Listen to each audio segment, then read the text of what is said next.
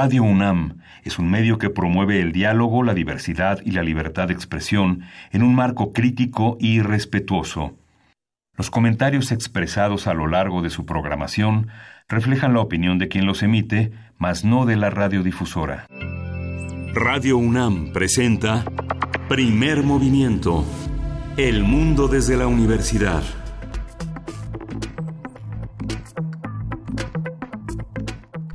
Hola, buenos días. Hoy es el primer día de abril, primero de abril, lunes primero de abril, y son las 7.04 de la mañana en la Ciudad de México. Berenice Camacho, qué gusto. Buenos días. Muy buenos días, Miguel Ángel Quemain. Buenos días a quienes nos sintonizan a través del 96.1 de FM. Esto es la radio universitaria y como dices bien, llegó abril, se llevó la primera fase de la contingencia ambiental Afortunadamente ya no amanecimos con ella como si fue durante el fin de semana en la zona metropolitana y el Valle de México.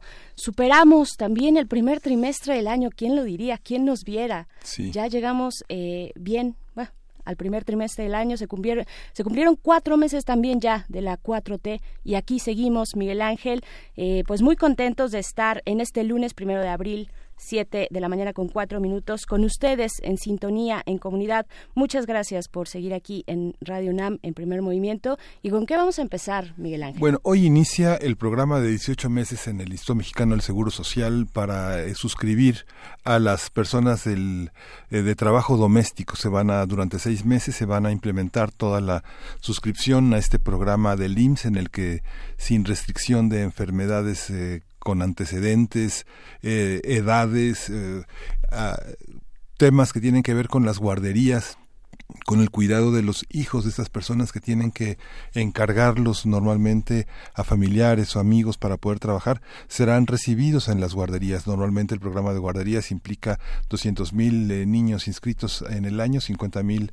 inician nuevas inscripciones anualmente y bueno será todo un desafío. Hubo una conferencia de prensa durante con el director del IMSS el representante de la Comisión del Trabajo en el Senado eh, la, eh, la, Organización Internacional del Trabajo la Secretaría del Trabajo toda una serie de, de, personalidades que ya auguran una eh, una, una voluntad porque esto sea posible pero también al mismo tiempo también un nuevo botín también este para para los políticos que están muy listos pues para aprovechar toda esa situación será una es un es una bisagra de la sociedad civil de las personas que necesitan ese apoyo y al mismo tiempo la posibilidad de romper con esos estereotipos de clase de, de, de diferencia social tan intensos ¿no?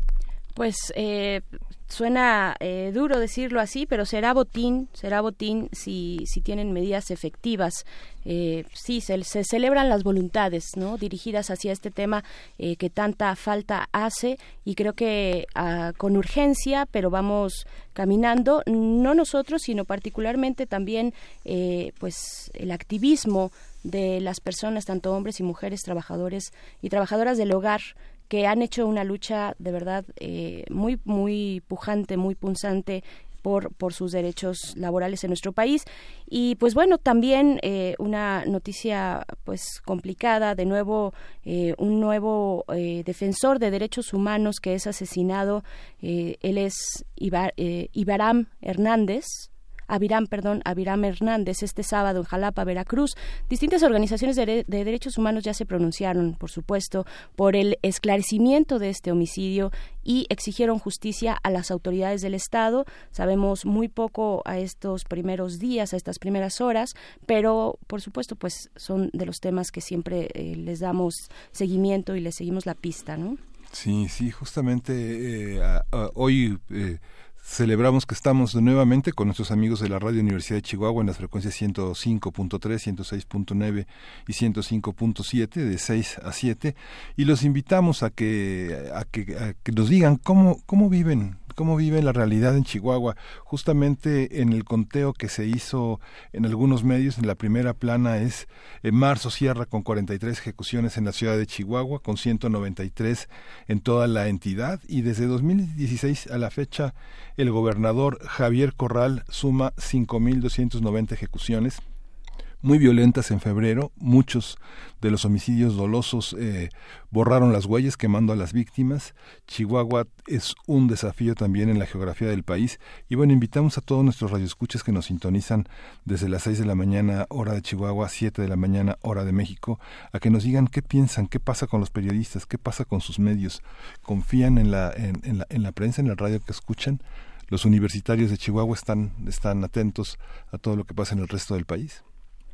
Pues ahí están las preguntas, nuestras redes sociales para que puedan hacer esta comunidad con nosotros. Arroba PMovimiento en Twitter y en Facebook, Primer Movimiento. Podemos por ese medio eh, estar en contacto y siempre nos da muchísimo gusto recibir sus comentarios. Y pues bueno, eh, hoy es un día cargado de información. Miguel Ángel, ¿con qué vamos a iniciar? Vamos a iniciar con todas estas eh, erupciones, todas estas manifestaciones del Popo, del volcán del Popocatépetl, sus manifestaciones y su supervisión está ya con nosotros la doctora Ana María Soler. Ella es doctora en sismología y física del interior de la Tierra. Es directora del Museo de Geofísica de la UNAM. Así es, y también les vamos a invitar a un curso de oratoria que va a tener lugar aquí, aquí en las instalaciones de Radio UNAM, Adolfo Prieto 133, Colonia del Valle, en la Ciudad de México. Vamos a estar conversando para saber todos los detalles con Sergio Rued quien es actor, conferencista, dramaturgo, compositor musical, director de escena, Premio Nacional de Excelencia Profesional 2017 que otorga el Senado de la República. Y pues bueno, estaremos más adelante en unos momentos más platicando con Sergio Rued acerca de este curso. Sí, en la nota nacional tenemos, ah, vamos a contar con la participación de la maestra Beatriz Solís Leere, que tuvimos la oportunidad de escuchar este viernes en las conferencias y en las discusiones que hubo sobre los derechos de las audiencias y la reforma constitucional. Beatriz Solís es profesora de la Universidad Autónoma Metropolitana Unidad Xochimilco. Ella es especialista en Derecho a la Información y defensora de las audiencias del Sistema Público de Radiodifusión del Estado mexicano, miembro de la Asociación Mexicana de Derecho a la Información, AMEDI.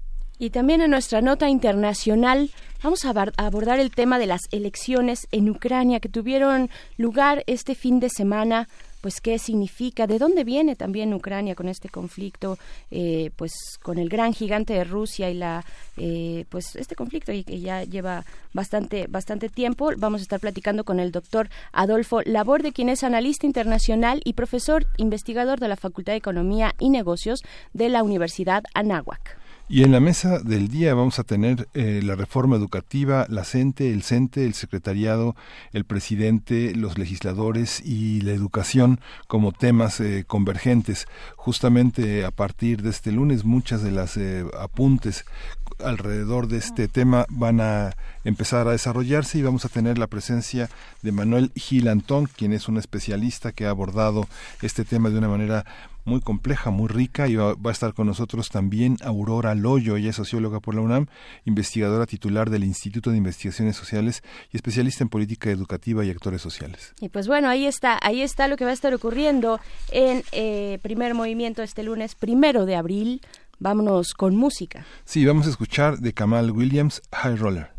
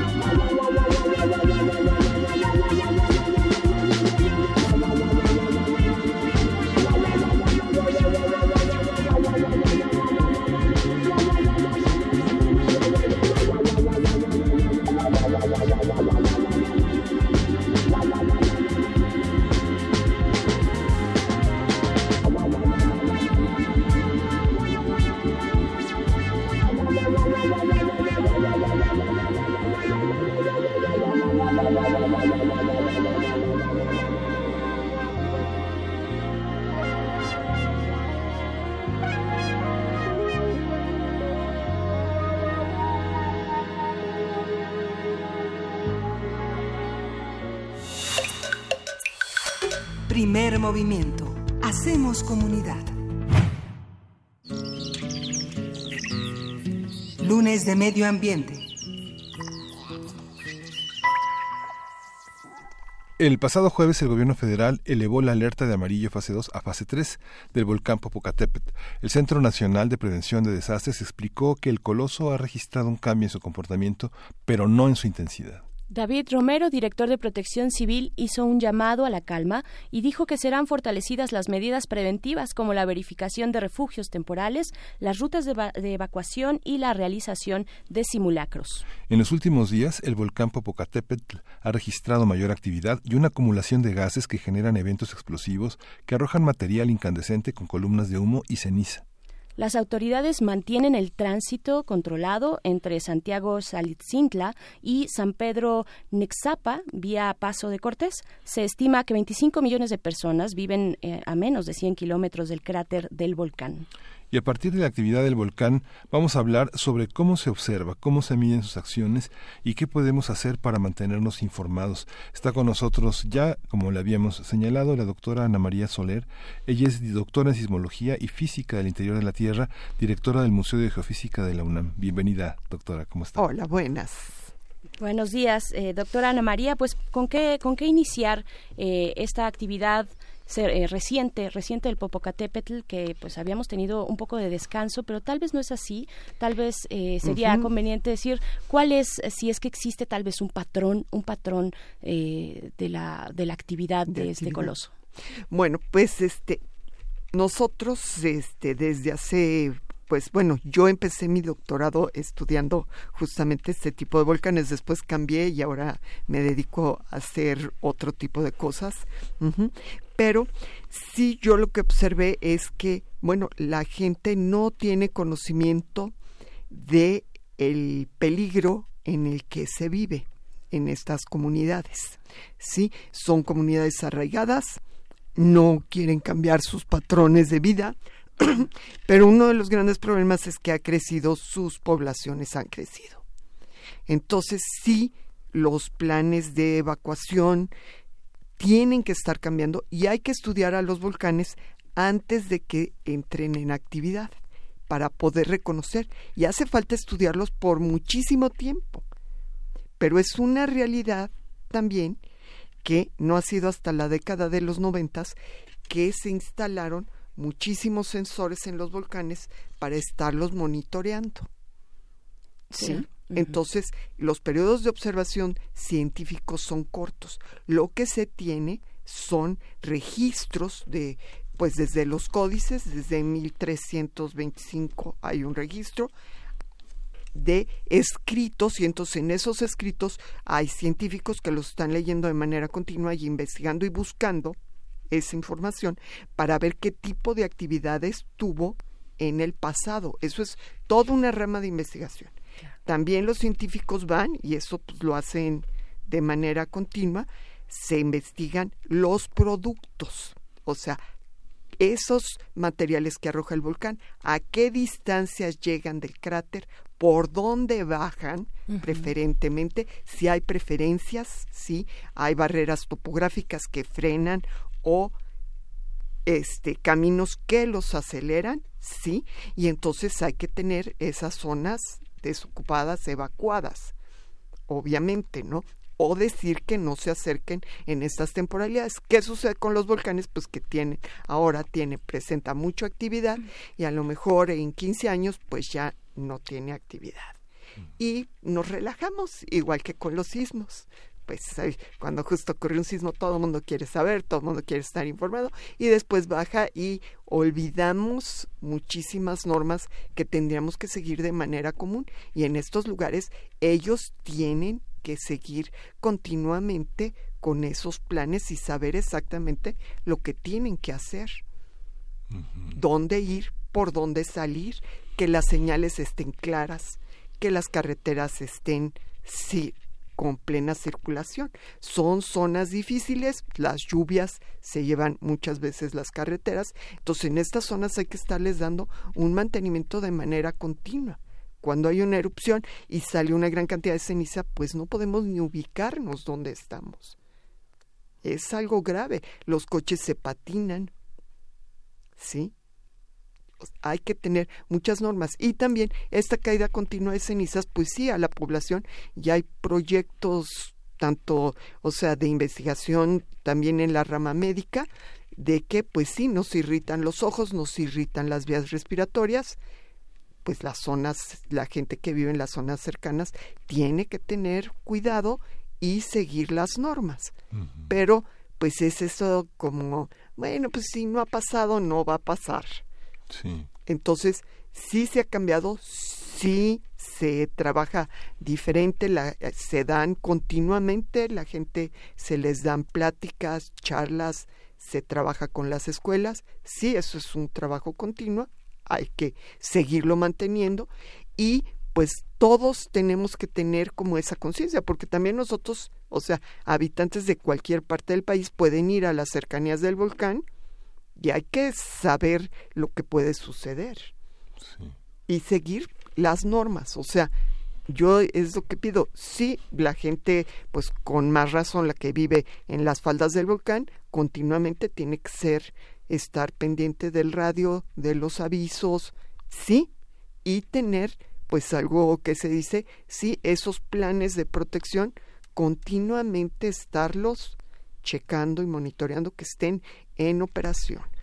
Si los volcanes no, o sea, ahora se tiene un monitoreo ya desde que empezó su actividad en el 93, hay un monitoreo continuo, Senapred tiene gran cantidad de registros, también el servicio sismológico tiene estación ahí en el Popocatépetl. Con todos estos datos gran cantidad de científicos están estudiando los patrones, se monitorean los manantiales para ver si hay cambios de composición, se está observando la fumarola, pero muchas de estas observaciones se tienen que hacer a distancia. Y también el mantenimiento de esos equipos cuesta mucho a la UNAM, que es quien los está teniendo, y también, bueno, son proyectos con gobernación, sí, pero estos equipos que se instalan en el volcán, continuamente hay que irles a dar mantenimiento.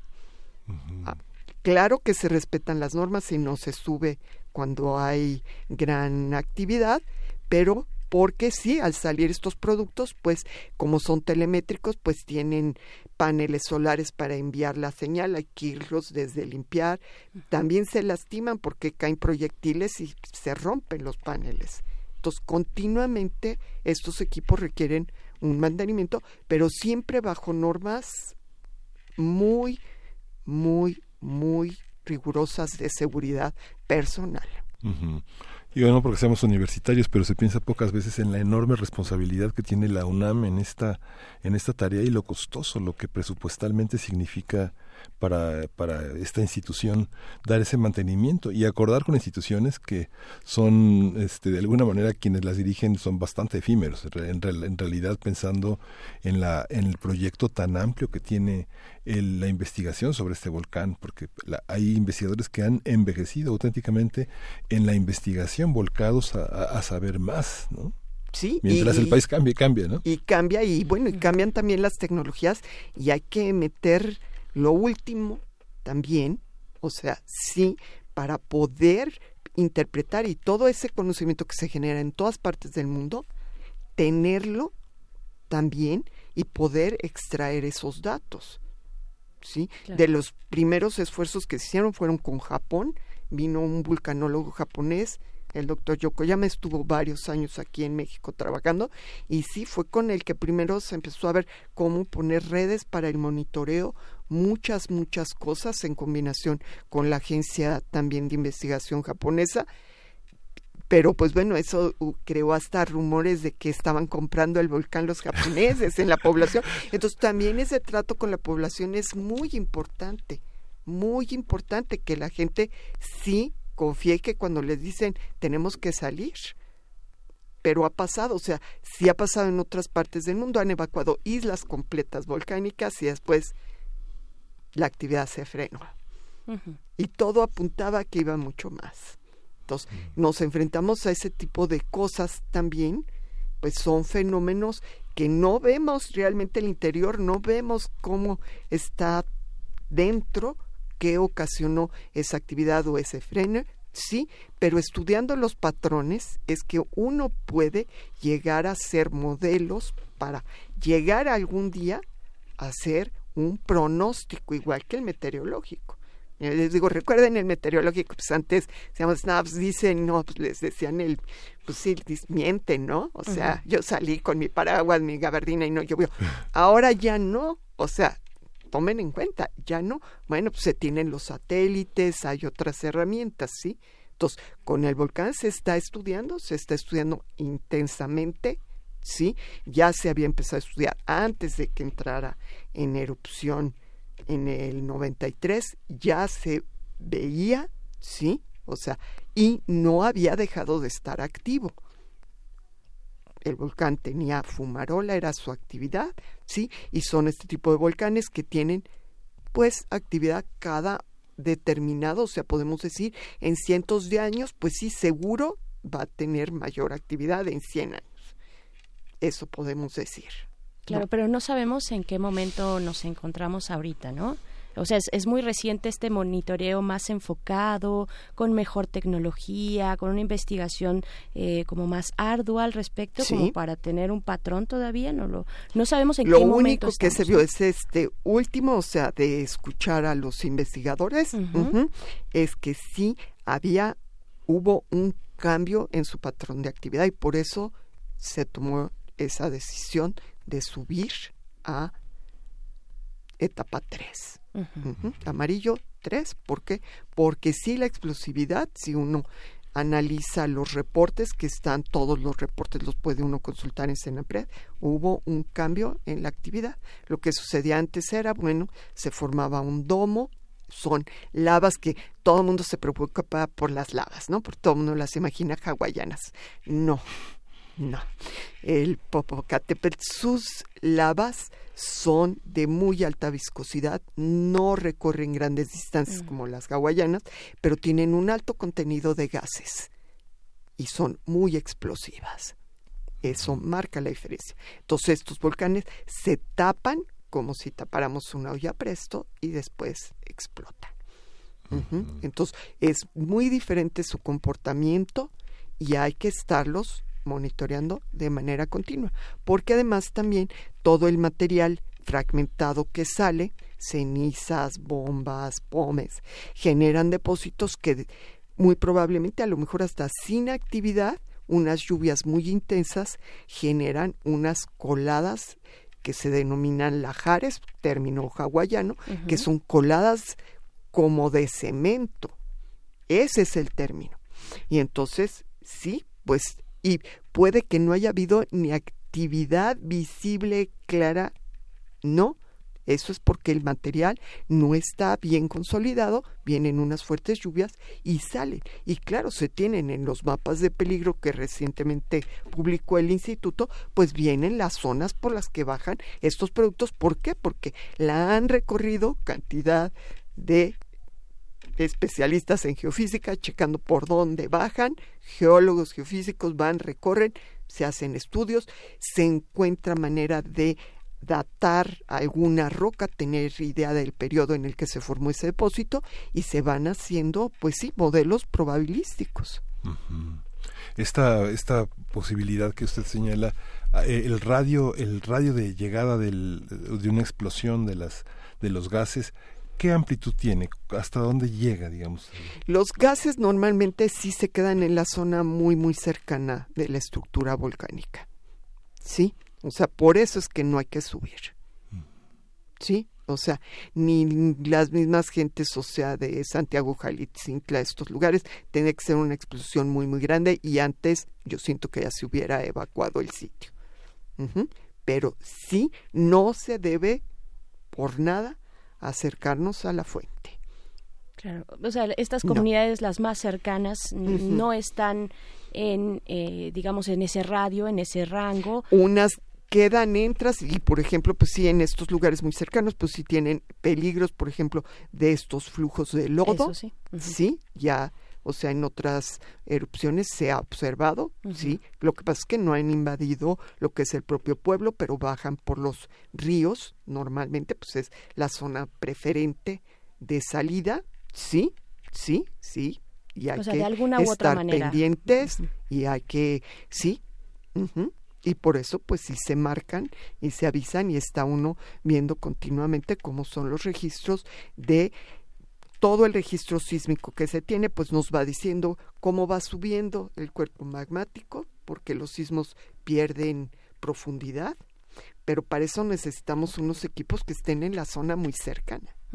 Entonces se hace eso y se va viendo cómo va subiendo y entonces pues ya se espera. Yo sí o sea, antes pues te decían va a haber una erupción como en una semana y bueno, sí, ellos ya habían visto esto, era como se estaba comportando hasta antes de este último cambio.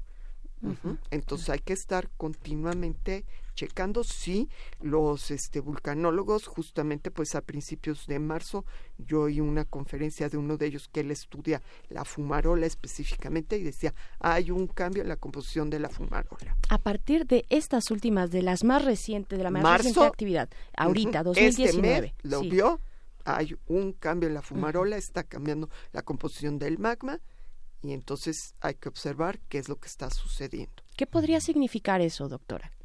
¿Qué pues, lecturas le dan o qué es, en qué escenarios nos podríamos situar con este cambio de actividad del Popocatépetl? Lo que se piensa es que vamos a continuar así, un poco más de explosividad, volveremos a etapa 2 seguramente en un corto plazo y nos vamos a mantener así, pero no sabemos cuánto tiempo.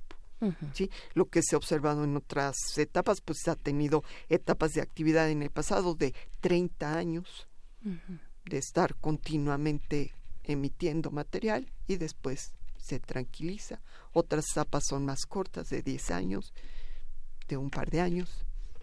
Claro uno, uno cuando circula en distintos escenarios, como un poco como un extranjero, cuando uno está en Chalco y lo ve desde ahí, cuando uno está en Toluca, por ejemplo, o en los altos del Metro San Lázaro yendo hacia Nezahualcóyotl, hay una, una visión sorprendida, robada frente a la, a la magnitud que tiene el volcán, su belleza, su brillo. Eh, ¿Qué, ¿Qué, podemos hacer nosotros? ¿Cómo, ¿Cómo entenderlo desde una distancia tan grande como la que guardamos desde distintos escenarios en la capital que hacen visible al volcán?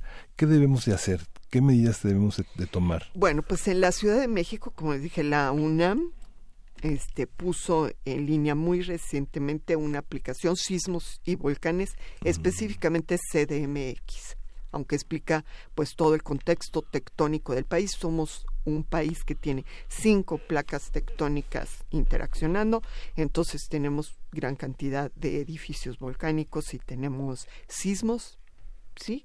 O sea, y no podemos tampoco decir la frecuencia.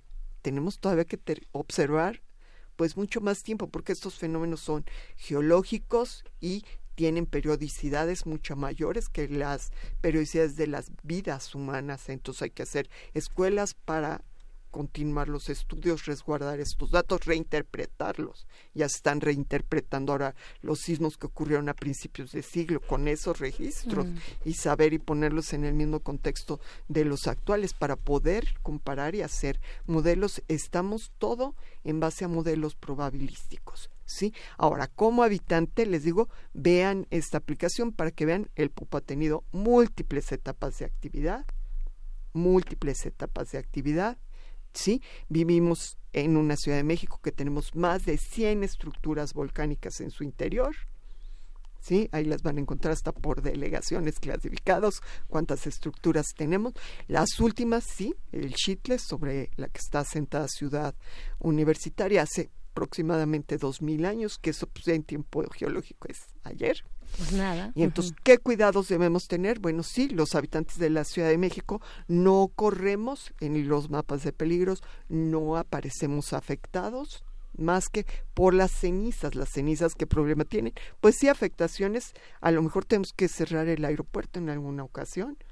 Ya se cerró el aeropuerto en una ocasión, sí, hay.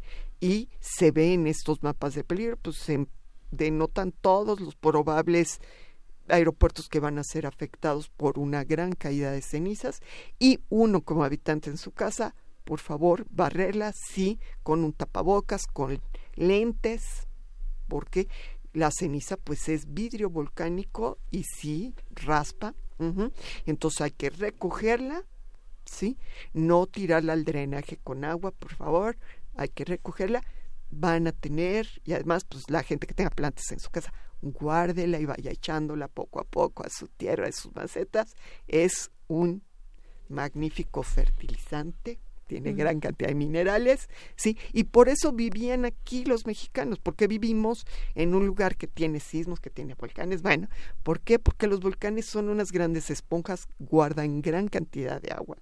Entonces, pues son tierras con mucha agua y también tienen los productos volcánicos generan suelos muy ricos. Lo que pasa es que ahora pues ya nos comimos todo. La ciudad creció, nos comimos todo. Entonces, bueno, pues si hay una caída de cenizas, no circular, evitarlo al máximo, porque se resbalan los coches, los autos. Entonces, pues sí, hay que mantenerse en casa si llega alguna caída de cenizas, depende de la dirección de los vientos. Van a encontrar un mapita en la aplicación de la del 97, como cubrió toda la ciudad. Sí. Entonces, pues sí, puede suceder eso, sí, sí puede suceder eso. Sí es probable. Entonces, pues son los cuidados que tenemos que tener. Pero de eso a que tengamos, este, pues, lavas, ¿no? Ni, ni, ni las zonas de Puebla, que es hacia donde preferentemente van los productos Puebla y Morelos, sí, ahí pueden ver en los mapas, pueden consultarlos, están en línea en Senapred, la UNAM también los tiene, pueden consultar, ver las ciudades que se verían afectadas por qué tipos de productos y estar alertas, sí, definitivamente estar alertas. Claro. Eh, estamos platicando con la doctora Ana María Soler, quien es doctora en Sismología y Física del Interior de la Tierra, directora del Museo de Geofísica de la Universidad Nacional Autónoma de México. Doctora, eh, nos compartía y sabemos bien que siempre el referente de los especialistas japoneses es, muy importante, ¿no? Tanto para sismología como vulcanología, pues hay siempre como eh, los, los traemos para acá y conversamos y nos brindan como de sus herramientas y de sus saberes, herramientas tecnológicas me refiero, pero ¿qué hay de esa sabiduría que pueden tener los eh, pueblos que viven en las faldas del volcán, que llevan mucho tiempo ahí, el, el, pueblo de Santiago, Xalitzintla, eh, San Pedro, Nexapa también, que, se ha conversado, se conversa con ellos, se recogen estos saberes, ¿qué, qué, se encuentra por ahí? Pues sí, algo que me denotaba el otro día uno de los vulcanólogos del comité científico, el doctor Servando de la Cruz, dice, hacen sus rituales al volcán y es de notar que no suben de un cierto punto. Ellos ya no suben más allá. Y si justamente es ahí donde llegan los productos más peligrosos. Entonces, si ellos también observan, o sea, tienen esa memoria de observación hemos perdido los humanos esa capacidad de observación de muchas cosas. Entonces, sí hay que hablar con ellos y sí, pues sí, ¿dónde viste algo parecido a esto? Y sí, o sea, claro que se tiene trabajo con la comunidad. Les puedo decir, por ejemplo, este, en octubre tuvimos una actividad en el instituto, le llamamos el Geo Cervantino, y se trajo precisamente a una persona del volcán que trajo su bloque de basalto y hizo un este un metate, ¿no? O sea, mm. un molcajete, lo estuvo haciendo ahí y pues estuvo hablando con él, o sea, ellos tienen ese tipo de actividades, ¿no? Entonces, pues sí, es ellos no van a bajar de las faldas del volcán más que cuando sea imprescindible. Y todo esto tiene un costo muy alto el mover a las personas de sus lugares tiene un costo muy, muy alto, por eso se trata en lo más de evitarlo, pero cuando se den condiciones o haya patrones que se observen, cambios en fumarola, mucha actividad, mucha actividad sísmica, que eso indica mucho movimiento del magma, pues tal vez se tienen que tomar esas determinaciones y ahí sí pues es o la vida o sus pertenencias. A eso nos enfrentamos. Fíjese que en 2001 tuve oportunidad de estar en los albergues que, recibieron a los a, los a las personas, fundamentalmente muchos niños que y muchos ancianos que estaban eh, albergados en esos refugios temporales. Eh, el nivel de hablábamos fuera del aire del nivel de marginación que hay en esas zonas, porque hay muy pocos centros educativos. Lo que descubrieron los entonces con Aculta eh, llevó una serie de programas por primera vez veían muchísimos instrumentos, una pelota redonda, digo, tienen pelotas, pero no son redondas, ¿no?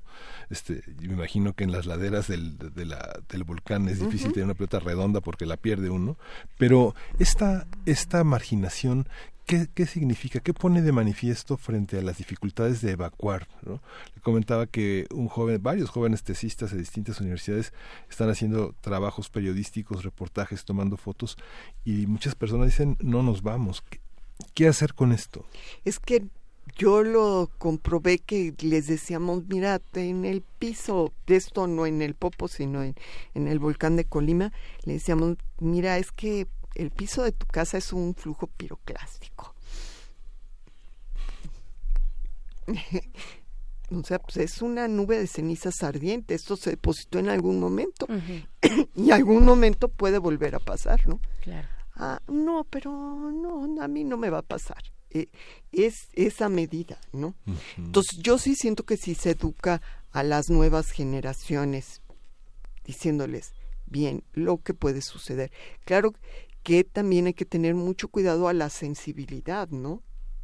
Pero ellos tienen que estar informados, tienen que saber los peligros a los que geológicos a los que están expuestos sí definitivamente tienen que estar informados y después pues se les da su decisión. No, no puedes más. O sea, no los puedes subir a la fuerza. No, no. O sea, se les informa y ellos tienen que tomar su decisión. Pero yo sí siempre he estado convencida de que cuando una población está informada, conoce lo que puede pasar, toma decisiones de manera diferente. Claro. Eh, doctora Ana María, eh, nuestros, algunos de nuestros radioescuchas nos eh, le mandan algunas preguntas. Dice Alfonso de Alba Arcos, nos, pues te mandamos un saludo, Alfonso. Nos pregunta, le pregunta, ¿qué es la piedra pómez? Dice que él la imagina como una espuma de lava. ¿Será? ¿Será que por eso flota en el agua? Y también el Zarco, pues dice que el volcán de Chitle, por acá lo tengo, es está pues es básicamente un yacimiento de fósforo, me parece que pone por aquí, ahorita lo, lo encontraré, pero qué decir, eh, sí, dice, dice, tiene harto fósforo atrapado ese volcán de Chitle, eh, ¿qué, ¿qué decir? Pues eh, más bien, o sea, yo lo que pienso es que tiene, o sea, tienen cantidad de minerales. Ah, harto fósil, perdón, nos dice. ah, bueno, ya sé a qué te refieres. Ah. Esa es otra cosa. Sí. Pero sería bueno también hablar un poco de este volcán en el que se encuentra la ciudad universitaria, ¿no? Pues sí, exactamente. Ese cambió la historia de la Cuenca de México. Definitivamente.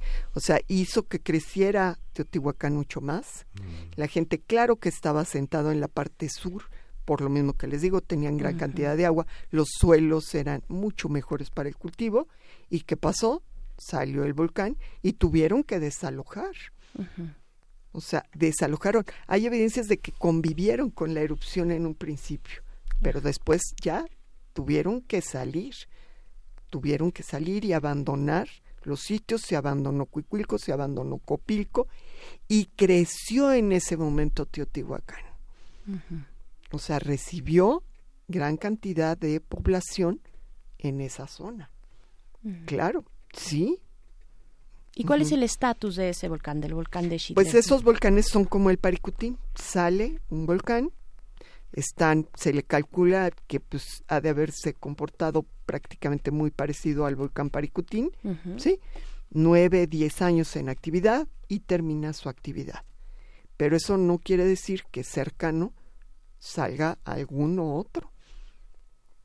Mm. Sí, tenemos, pues sí, la Sierra Chichinautzin fue la que cerró el valle, hizo que se formaran los lagos, pero son 300 estructuras volcánicas que se formaron en un periodo de tiempo corto. ¿Qué sucede? ¿Por qué se forman estos? Pues tenemos estos grandes estratovolcanes que generan patrones de fracturas y entonces pues puede salir el magma por diferentes puntos y son volcanes pequeñitos un tiempo de actividad más corto y después termina. Mm. Entonces, pues sí, tenemos, pues vean, es que les digo, no, este, estuvimos este año la Semana de la Ciencia y la Tecnología del CONACYT, fue de, ellos le llamaron, este, ¿cómo era este? Desastres naturales, que no estamos de acuerdo. O sea, hay peligros naturales. Los desastres los hacemos nosotros por estar allá sentados. Son peligros naturales.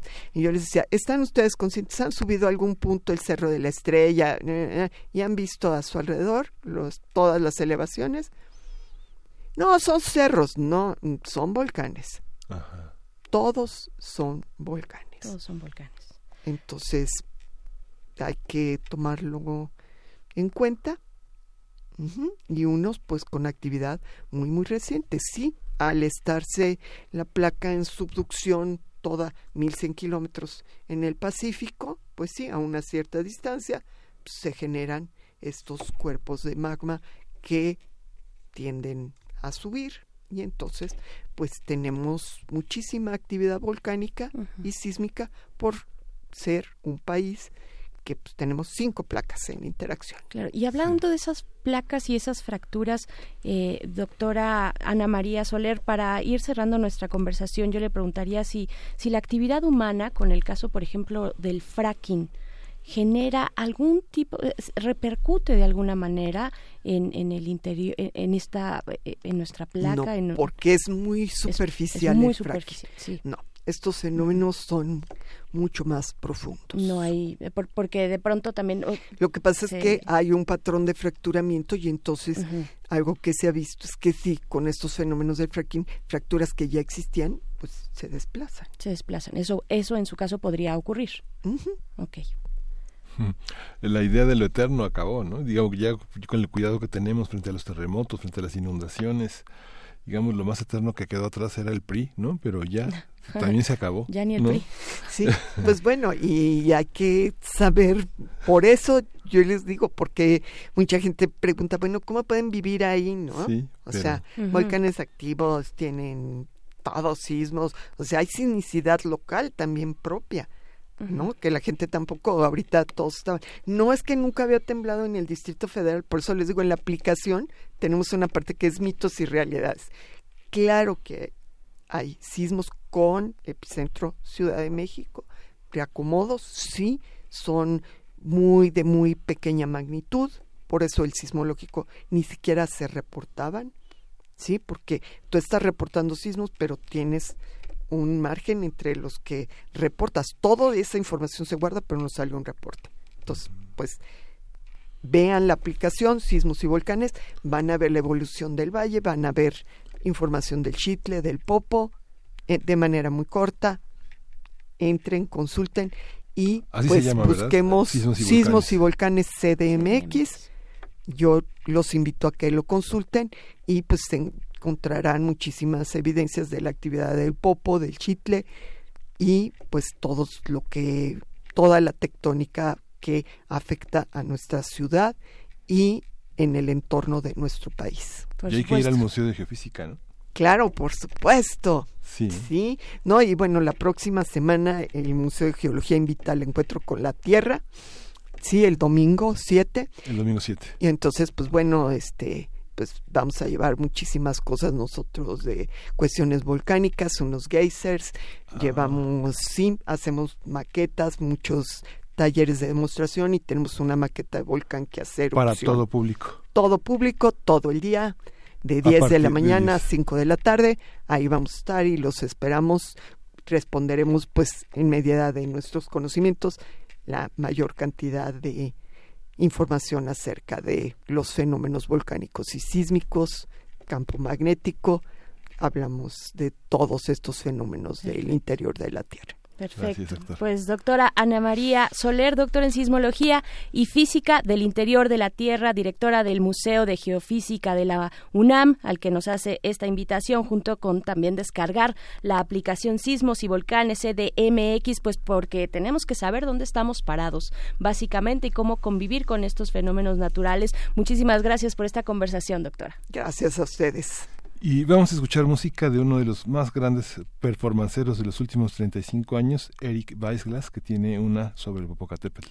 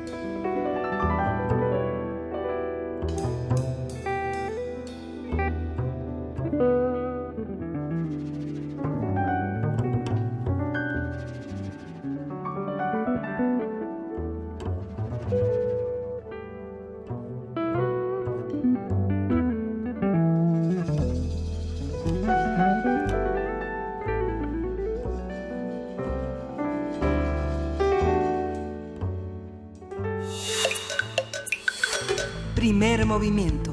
Hacemos comunidad. Estamos de vuelta en primer movimiento para conversar con Sergio Ruet, quien es actor, conferencista, dramaturgo, compositor musical y director de escena, eh, también maestro del curso de oratoria que tendrá lugar aquí en Radio UNAM en Adolfo Prieto 133 en la Colonia del Valle. Muy buenos días, Sergio Ruet, ¿cómo, cómo estás? Gracias por conversar con nosotros. Muy buenos días, Berenice, muy contento. También saludos a Miguel Ángel, de verdad muy agradecido de que nos den esta oportunidad, porque realmente la oportunidad es para quienes nos escuchan, ya que estamos aquí para traerles un curso fuera de serie. Perfecto. Y pues, eh, ¿qué, decir de este curso en lo general? ¿De qué, ¿De qué se trata? ¿Qué va a abordar algunos de los temas interesantes del temario que presentan en esta ocasión, Sergio? Claro que sí. Pues este es un curso especializado para cómo hablar correctamente en público y convencer a quien te escucha. Lo que vamos a estar viendo es la técnica de oratoria clásica y moderna, también cómo, cómo manejarte con un micrófono.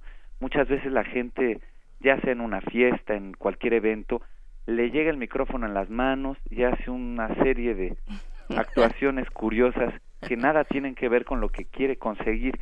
Justamente en el curso vamos a abordar cómo tomar un micrófono, para qué sirve, cómo utilizarlo, también la técnica vocal, que esto, sobre todo, por ejemplo, a profesores, docentes que tienen que estar utilizando la voz constantemente, es muy triste que de pronto tengan que terminar sus labores antes o modificarlos porque quedan roncos. Y justamente vamos a revisar toda la parte del aparato fonador para que eso no suceda. La técnica vocal en el orador, en el comunicador con palabras es indispensable. Vamos a ver también lo que es la respiración diafragmática y sobre todo algo que a la gente le interesa muchísimo, cómo controlar los nervios. Este curso es especializado para eso. Mucha gente se confunde con el tema de tienes que pasar y hablar seguro, pero nadie tiene en la espalda un botón que dice seguro, inseguro, segura e insegura. Y aquí vamos a ver cada uno de los elementos que aportan para que eso sea lo que más le afecte a la persona a la hora de hablar en público. Claro, eh, partimos del hecho de que es todo, todo un arte el de la voz también, pero que se puede aprender, ¿no? Hay técnicas, técnicas que, que se mostrarán en el curso que se puede mm, eh, pues aprender tal cual y, que pueden estar dirigidas a una gran amplitud de, de pues de públicos, ¿no? Eh, ¿quiénes, ¿Quiénes podrían estar? Porque de pronto tal vez solo pensamos en locutores o en personas, eh, en políticos, por ejemplo, o en personas que dirigen algún proyecto y que tienen que comunicar de manera asertiva eh, sus objetivos, pero, pero ¿qué, ¿qué, otras profesiones podrían estar también ahí eh, beneficiadas por un curso como este? Claro que sí, Berenice. Mira, este curso lleva cinco años de éxito en México y Estados Unidos y justamente inició pensado para locutores, para actores, para políticos, empresarios, pero en realidad lo han tomado cuanta persona te puedas imaginar, incluidas amas de casa, choferes y a quienes yo lo recomiendo muchísimo es, por ejemplo, estudiantes, estudiantes que no han terminado su universidad o que no han pasado su examen profesional, incluso estos exámenes como el TOEFL en inglés. Sí. Las técnicas que aquí vemos ayudan muchísimo porque sucede que no basta con tener la información en la cabeza, cuando llega el momento de explayarlas frente a un auditorio, muchas personas se van para atrás y se autoboicotean.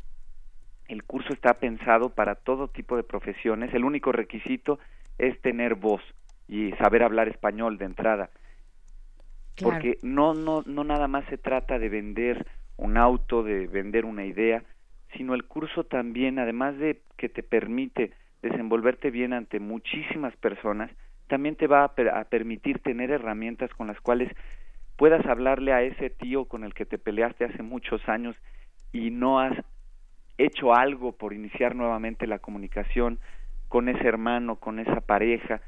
Es un curso de lenguaje de comunicación y lenguaje, por lo tanto, está, de hecho, el, mi sueño, el sueño del profesor Sergio Rued, es en realidad lograr que este curso entre a todas las universidades de manera, pues más que obligatoria, que sea un requisito, porque hablando se entiende la gente, pero ¿cuánta gente sabe hablar correctamente? Claro, y cada vez nos entendemos menos o, o tal vez estamos transitando eh, y mediados por las redes sociales y el entorno digital. Eh, se puede generar tal vez, pienso en frustración ante la incapacidad de saber comunicarnos de manera adecuada y asertiva, tal cual. Claro, y tú estás tocando un punto interesantísimo, ya que cuánta gente conocemos que por Facebook o por, los, por las redes se expresa de sí misma como una persona brillante, que se ríe mucho, el clásico ja, ja, ja, ja, ja, y cuando la conocemos en persona, esa es otra persona, esa persona no existe. Y justamente cualquier persona que te quiere contratar, este curso está hecho también para aquellos que estén buscando entrevistas de trabajo, porque al final el contratante lo que busca es confianza en un ser humano, no en un currículum, en una persona, y eso se da siempre de palabra a palabra, frente a frente. Por eso la importancia. Por supuesto, Sergio. Red, pues eh, coméntanos de las coordenadas de este curso, de este curso de oratoria, cuándo va a iniciar, cuáles son los horarios y también por aquí quienes nos escuchan, Mayra, Mayra Elizondo nos pregunta, te pregunta si si se puede tomar el curso eh, en otro momento porque en esta en esta ocasión no puede. ¿Se va a repetir en el futuro? La idea es que si de hecho manejo tres niveles, este es el nivel número uno. Y el nivel número dos es intercambiable ya que no importa si tomas el uno o el dos. Y la idea es dependiendo de la respuesta de nuestro público es continuar. Para mayo el curso va a empezar ya este jueves jueves 4 de abril y va a terminar el 9 de mayo. Vamos a tener vacaciones de Semana Santa de una sola semana.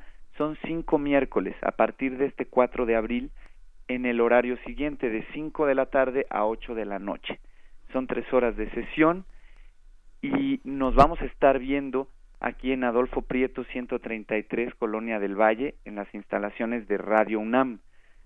Justamente lo que tienen que hacer en este momento es marcar al 5623 3272.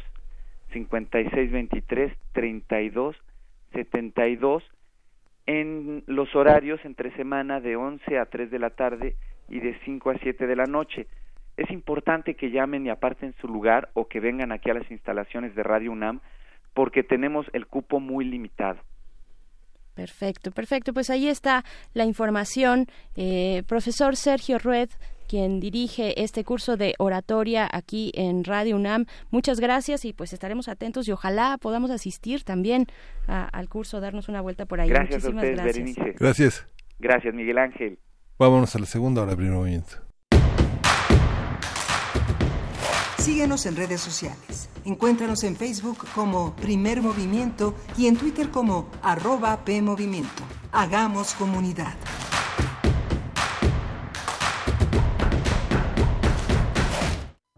Lenguajes textuales sin fronteras, performance y neurociencia se encuentran gracias a la palabra que es arte, sonido y textura, conocimiento y creación. La Cátedra Extraordinaria José Emilio Pacheco, de Fomento a la Lectura, te invita al diplomado. Poesía, Ciencia y Arte en Expansión. Diálogo entre campos del saber. Análisis pedagógicos para diversas áreas del conocimiento que utilizan el lenguaje como punto de partida. Coordinado por Rocío Cerón. Del 11 de abril al 10 de diciembre, en seis módulos de 20 horas cada uno. Sesiones, jueves, de las 16 a las 20 horas, en la Casa Universitaria del Libro, Cazul. Más información en www.catedrapacheco.unam.mx. Expande tu mente y encuentra tu voz en donde las disciplinas convergen. La radio de la universidad abre los micrófonos para ti. Si eres estudiante del CCH Sur, acompáñanos en la grabación de Voces en el Campus. Una transmisión especial de resistencia modulada que la de GACO y Radio UNAM traen para ti. Próximo 4 de abril desde el CCH Sur. De las 12 a las 15 horas. Transmisión a las 20 horas por el 96.1 de FM. Hacemos comunidad universitaria. Radio Experiencia sonora. El presupuesto participativo sí funciona. Hoy, en Enchula tu Colonia Tour, el caso de éxito de Beatriz y Marcela. La barranca de Barrelaco era un espacio peligroso. Dijimos, ¿por qué este espacio que está tan bonito está tan abandonado? Y en eso nos enteramos de que existía este presupuesto participativos con los cuales hemos ido eh, mejorando todo lo que es la infraestructura. Tu idea puede ser valiosa y tienes las herramientas para cambiar una realidad. El presupuesto participativo es un aliado para mejorar tu comunidad. Instituto Electoral Ciudad de México. Extra, extra, música nueva. En voz de sus creadores y sus intérpretes. Extra, extra. Testimonio de oídas. Música nueva. En voz de sus creadores. En voz de sus intérpretes. martes y jueves a la 1 a.m.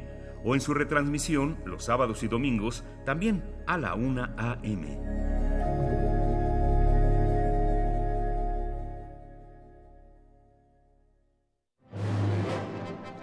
Imagina cuántos intérpretes han dejado el alma frente a estos reflectores. ¿Cuántas veces recorrieron las páginas de sus más de 9.000 partituras?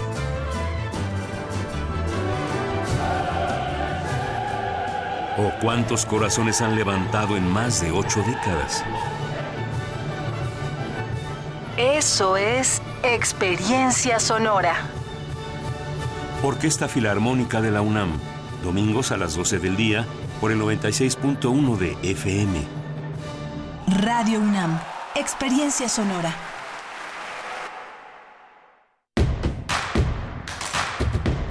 Queremos escucharte. Llámanos al 55 36 43 39 y al 55 36 89 89. Primer movimiento. Hacemos comunidad. Son las 8 de la mañana con 4 minutos de este lunes primero de abril de 2019 y aquí seguimos en nuestra segunda hora de primer movimiento. Miguel Ángel Quemain, eh, con, pues, con que, ¿cómo, cómo, ¿cómo ves esta, esta primera hora? Muchos, muchos comentarios respecto a la actividad eh, volcánica en nuestra ciudad, en esta región metropolitana. Sí, justamente tenemos una, una, una, cultura del volcán, es uno de los volcanes más estudiados, el Popocatépetl, aunque como bien decía la doctora Ana María Soler, es un, eh, México es una zona sísmica, cinco grandes eh, regiones, cinco grandes zonas marcan una actividad volcánica sin precedentes en, en, eh, en el mundo, es, es, una actividad sísmica y volcánica muy importante, muchos dormidos, muchos, muchos han dormido desde hace muchísimos años, muchas décadas, pero otros pueden dar sorpresas. Justamente entre las sorpresas que hay en el siglo XX fue esta extraordinaria crónica del Paricutiru en, en, Michoacán que hizo José Revueltas en ese volcán eh, que se convirtió en un paradigma de la narrativa mexicana visto con los ojos de revueltas y justamente Michoacán es el centro de esta segunda hora de primer movimiento porque iniciamos con la radio Nicolaita eh, como uno de los emblemas, una de las eh, estaciones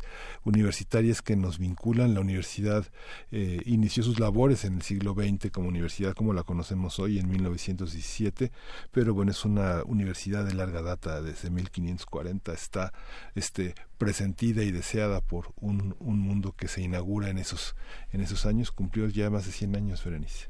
Así es, les damos la bienvenida a nuestros radioescuchas que nos sintonizan a partir de hoy, primero de abril, de 8 a 9 de la mañana, a través del XHS VFM, la Universidad Michoacana de San Nicolás de Hidalgo, la radio, a través de su radio Nicolaita, que transmite por el 104.3 en Morelia Así es que muchísimas gracias. Nos da un gusto de verdad enorme, enorme compartir primer movimiento con ustedes y que nos presten su escucha durante la siguiente hora con distintos contenidos que tendremos aquí en eh, primer movimiento. Vamos a estar platicando en unos momentos más con la maestra Beatriz Solís Leré, profesora de la Universidad Autónoma Metropolitana en su unidad Xochimilco. El tema los derechos de las audiencias y la reforma constitucional muy muy interesante eh, y pues apropiado eh, seguir continuar esta conversación sobre derechos de las audiencias Miguel Ángel. Sí también tendremos un panorama de las elecciones en Ucrania. Eh, hay una hay un enorme interés en el mundo sobre estas elecciones que se celebraron el, este domingo pasado. Y bueno vamos a tener la presencia de Adolfo Laborde quien es un analista internacional y profesor investigador de la Facultad de Economía y Negocios de la Universidad Anáhuac. Y si en Michoacán en Morelia, si en todos los municipios se interesan, pues vamos a tener una mesa dedicada a la reforma educativa, que es uno de las de las de la vida fundamental, de la vida espiritual en, en este estado que es eh, tan importante en la parte educativa, en el ámbito educativo y que le debemos tanto al desarrollo de la universidad en el resto del país. De verdad que es un gusto, un privilegio seguir ampliando nuestra comunidad radiofónica. Muchas gracias por sintonizarnos en cualquiera de sus modalidades a través de cualquier eh, artefacto, ya sea el tradicional radiofónico o también a través de nuestra página en nuestro sitio www.radio.unam.mx. Y ahora sí, vámonos con nuestra nota nacional. Primer movimiento. Hacemos comunidad. Nota Nacional.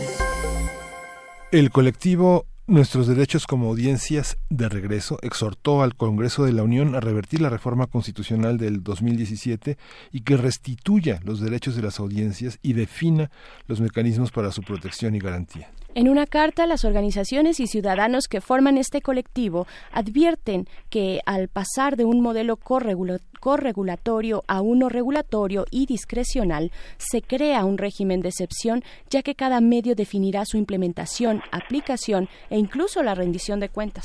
La reforma del 2017 también atenta contra la figura de la Defensoría de las Audiencias, ya que no están garantizados los criterios que eliminen el conflicto de interés, pues no están establecidas reglas de imparcialidad e independencia. El documento también alerta que al quedar sin efecto los lineamientos generales sobre defensa de las audiencias, existe ambigüedad, vacíos legales y diferencias sustantivas entre las distintas defensorías, dependiendo del medio de que se trate. Vamos a conversar sobre la reforma constitucional, cuáles son los argumentos a favor y en contra, cómo afectan a las audiencias y qué se puede hacer. Nos acompaña la maestra Beatriz Solís Leré, profesora de la Universidad Autónoma Metropolitana Unidad Xochimilco. Ella es especialista en Derecho a la Información y defensora de las audiencias del Sistema Público de Radiodifusión del Estado mexicano, miembro de la Asociación Mexicana de Derecho a la Información, AMEDI, y de la Asociación Mexicana de Defensoría de las Audiencias, AMDA. Bienvenida, gracias Beatriz por estar de nuevo con nosotros. ¿Cómo les fue? ¿Qué, tal? Buen, buenos días, buenos días, Miguel Ángel. ¿Cómo, cómo están? Pues bien, muy interesados en, en, este seguimiento de esta información en la que eh, tuvimos la oportunidad de seguir en Facebook el, el viernes pasado todo el desarrollo de estas ponencias. Cuéntenos, cuéntenos a esta audiencia que ahora también está en Michoacán eh, con la Universidad de Michoacán. Eh, cuéntenos cómo fue, qué, qué esperamos y cuál es el panorama. Pues sí, mira, convocamos el, el día viernes ahí en la sede de la Comisión de Derechos Humanos de la Ciudad de México a, este, a reunirnos como para mm, socializar y para poner en común el, el, planteamiento que está en el documento que, que ustedes tienen y que nosotros enviamos a todos y cada uno de los diputados y de senadores y de los ministros de la Suprema Corte, principales destinatarios, pero evidentemente a la opinión pública. Porque sí estamos preocupados de que mm, en una, en una que nosotros le llamamos contrarreforma, en, en noviembre, de, en finales de octubre de 2017, este, se hizo una reforma a la Ley Federal de Telecomunicaciones y Radiodifusión. Esta reforma que se hizo en el 2017 fundamentalmente deja los derechos de las audiencias establecidos en la Constitución simplemente como derechos de papel, porque se eliminan todos los mecanismos posibles para la garantía, la protección y la promoción de los derechos humanos que vienen vienen acompañados, o sea, un derecho que está adquirido, un derecho que está reconocido por la Constitución no puede ir para atrás, tiene que ir siempre hacia adelante y crecer más. En este caso, pues, si bien la, los derechos quedan establecidos en la ley, escritos, pues, simplemente todos los mecanismos posibles para su garantía, como es el de la atribución que tenía el Instituto Federal de Telecomunicaciones de supervisar que los derechos de las audiencias se garantizaran a través de una serie de mecanismos establecidos en unos lineamientos, que es un ordenamiento secundario. Este, todo esto fue para atrás y se y se dejó en manos de los propios concesionarios eh, la, la, la regulación de los derechos de las audiencias, la garantía de los derechos de las audiencias. Yo como concesionario que soy el posible violador de ese derecho o violentador de ese derecho, voy a ser, va a ser el que voy a decidir si procede o no procede la queja o la demanda de, una audiencia. Entonces, no se puede ser juez y parte, mucho menos en materia de derechos humanos, como, como lo es, eh, como lo son los derechos de las audiencias. Y entonces, pues nos reunimos ahí un poco para poner esto en, en, la agenda y seguiremos ahora buscando a los legisladores porque ya no tenemos muchas expectativas de que la Suprema Corte de Justicia, que tiene en sus manos una acción de inconstitucionalidad, que se presentó por 47 senadores que presentaron una acción de inconstitucionalidad contra esa reforma este en diciembre de 2017 y hasta la fecha pues no tenemos ninguna respuesta de la corte no ha habido una sentencia no hay una evaluación entonces la mejor manera de recuperar nuestros derechos en su plenitud es pues que los legisladores invitan una presenten una iniciativa que dé marcha atrás a lo que se reformó en el 2017 y esa es la propuesta por eso tenemos esta hashtag de nuestros derechos de regreso Claro, claro. Maestra Beatriz Solís, bienvenida. Eh, le, le, habla Berenice Camacho aquí en la cabina de Radio UNAM. Muy bien, maestra, muchas gracias. Eh, qué gusto platicar con, con usted. Eh, ¿cuál, es, ¿Cuál es el balance, más en términos generales, para recordar lo que ocurrió en aquel 2017 con esta reforma? ¿Qué se ganó, qué se perdió? Y bueno, ya nos comenta usted, en medio está esta acción de inconstitucionalidad sobre la cual la Suprema Corte de Justicia de la Nación no se ha pronunciado, ¿no? ya después de pues que un año, un año cuatro meses no se pronuncia, pero ¿cuál es el balance general de un especialista como usted sobre esta reforma de 2017? Bueno, fundamentalmente el balance que puedo hacer es que perdimos, perdimos las audiencias, perdimos en este camino que la, la la reforma constitucional de 2013 había planteado, establece con precisión el Estado debe garantizar los derechos de los usuarios de las telecomunicaciones y de las audiencias de la radiodifusión. Y esto se, después se plasmó en la ley secundaria, en la ley de telecomunicaciones y radiodifusión, que fue revertida, pues, o sea, está, está ahí como mero adorno porque no existe mecanismos para para la, para la garantía, al quitarle las atribuciones al Instituto Federal de Telecomunicaciones y al dejar en manos de los propios concesionarios, pues este, la operación misma de, de la garantía de los derechos y el Estado es el que lo tiene que garantizar, no los concesionarios. Perdimos todos, pues, perdimos las audiencias, perdimos los defensores de audiencias, este, creo que perdimos los ciudadanos. Sí. ¿Cuál es el, cuál es el perfil de, eh, en, algunos, por ejemplo, hoy el IMER convoca, la, convocatoria para la Defensoría de las Audiencias se vence, creo que el próximo viernes. Sí. Sí, el próximo viernes. Eh, en este marco en este marco de ley eh, quienes convocan quienes eligen a sus defensores de las audiencias qué garantías tienen de imparcialidad puede ser un periodista puede ser un académico puede ser una persona vinculada a la comunicación siempre y cuando no realice labores este de funcionario no exacto exacto Sí, la obligatoriedad en la ley, la, obligación de los concesionarios de tener un defensor de audiencias y un código de ética siguen en la ley.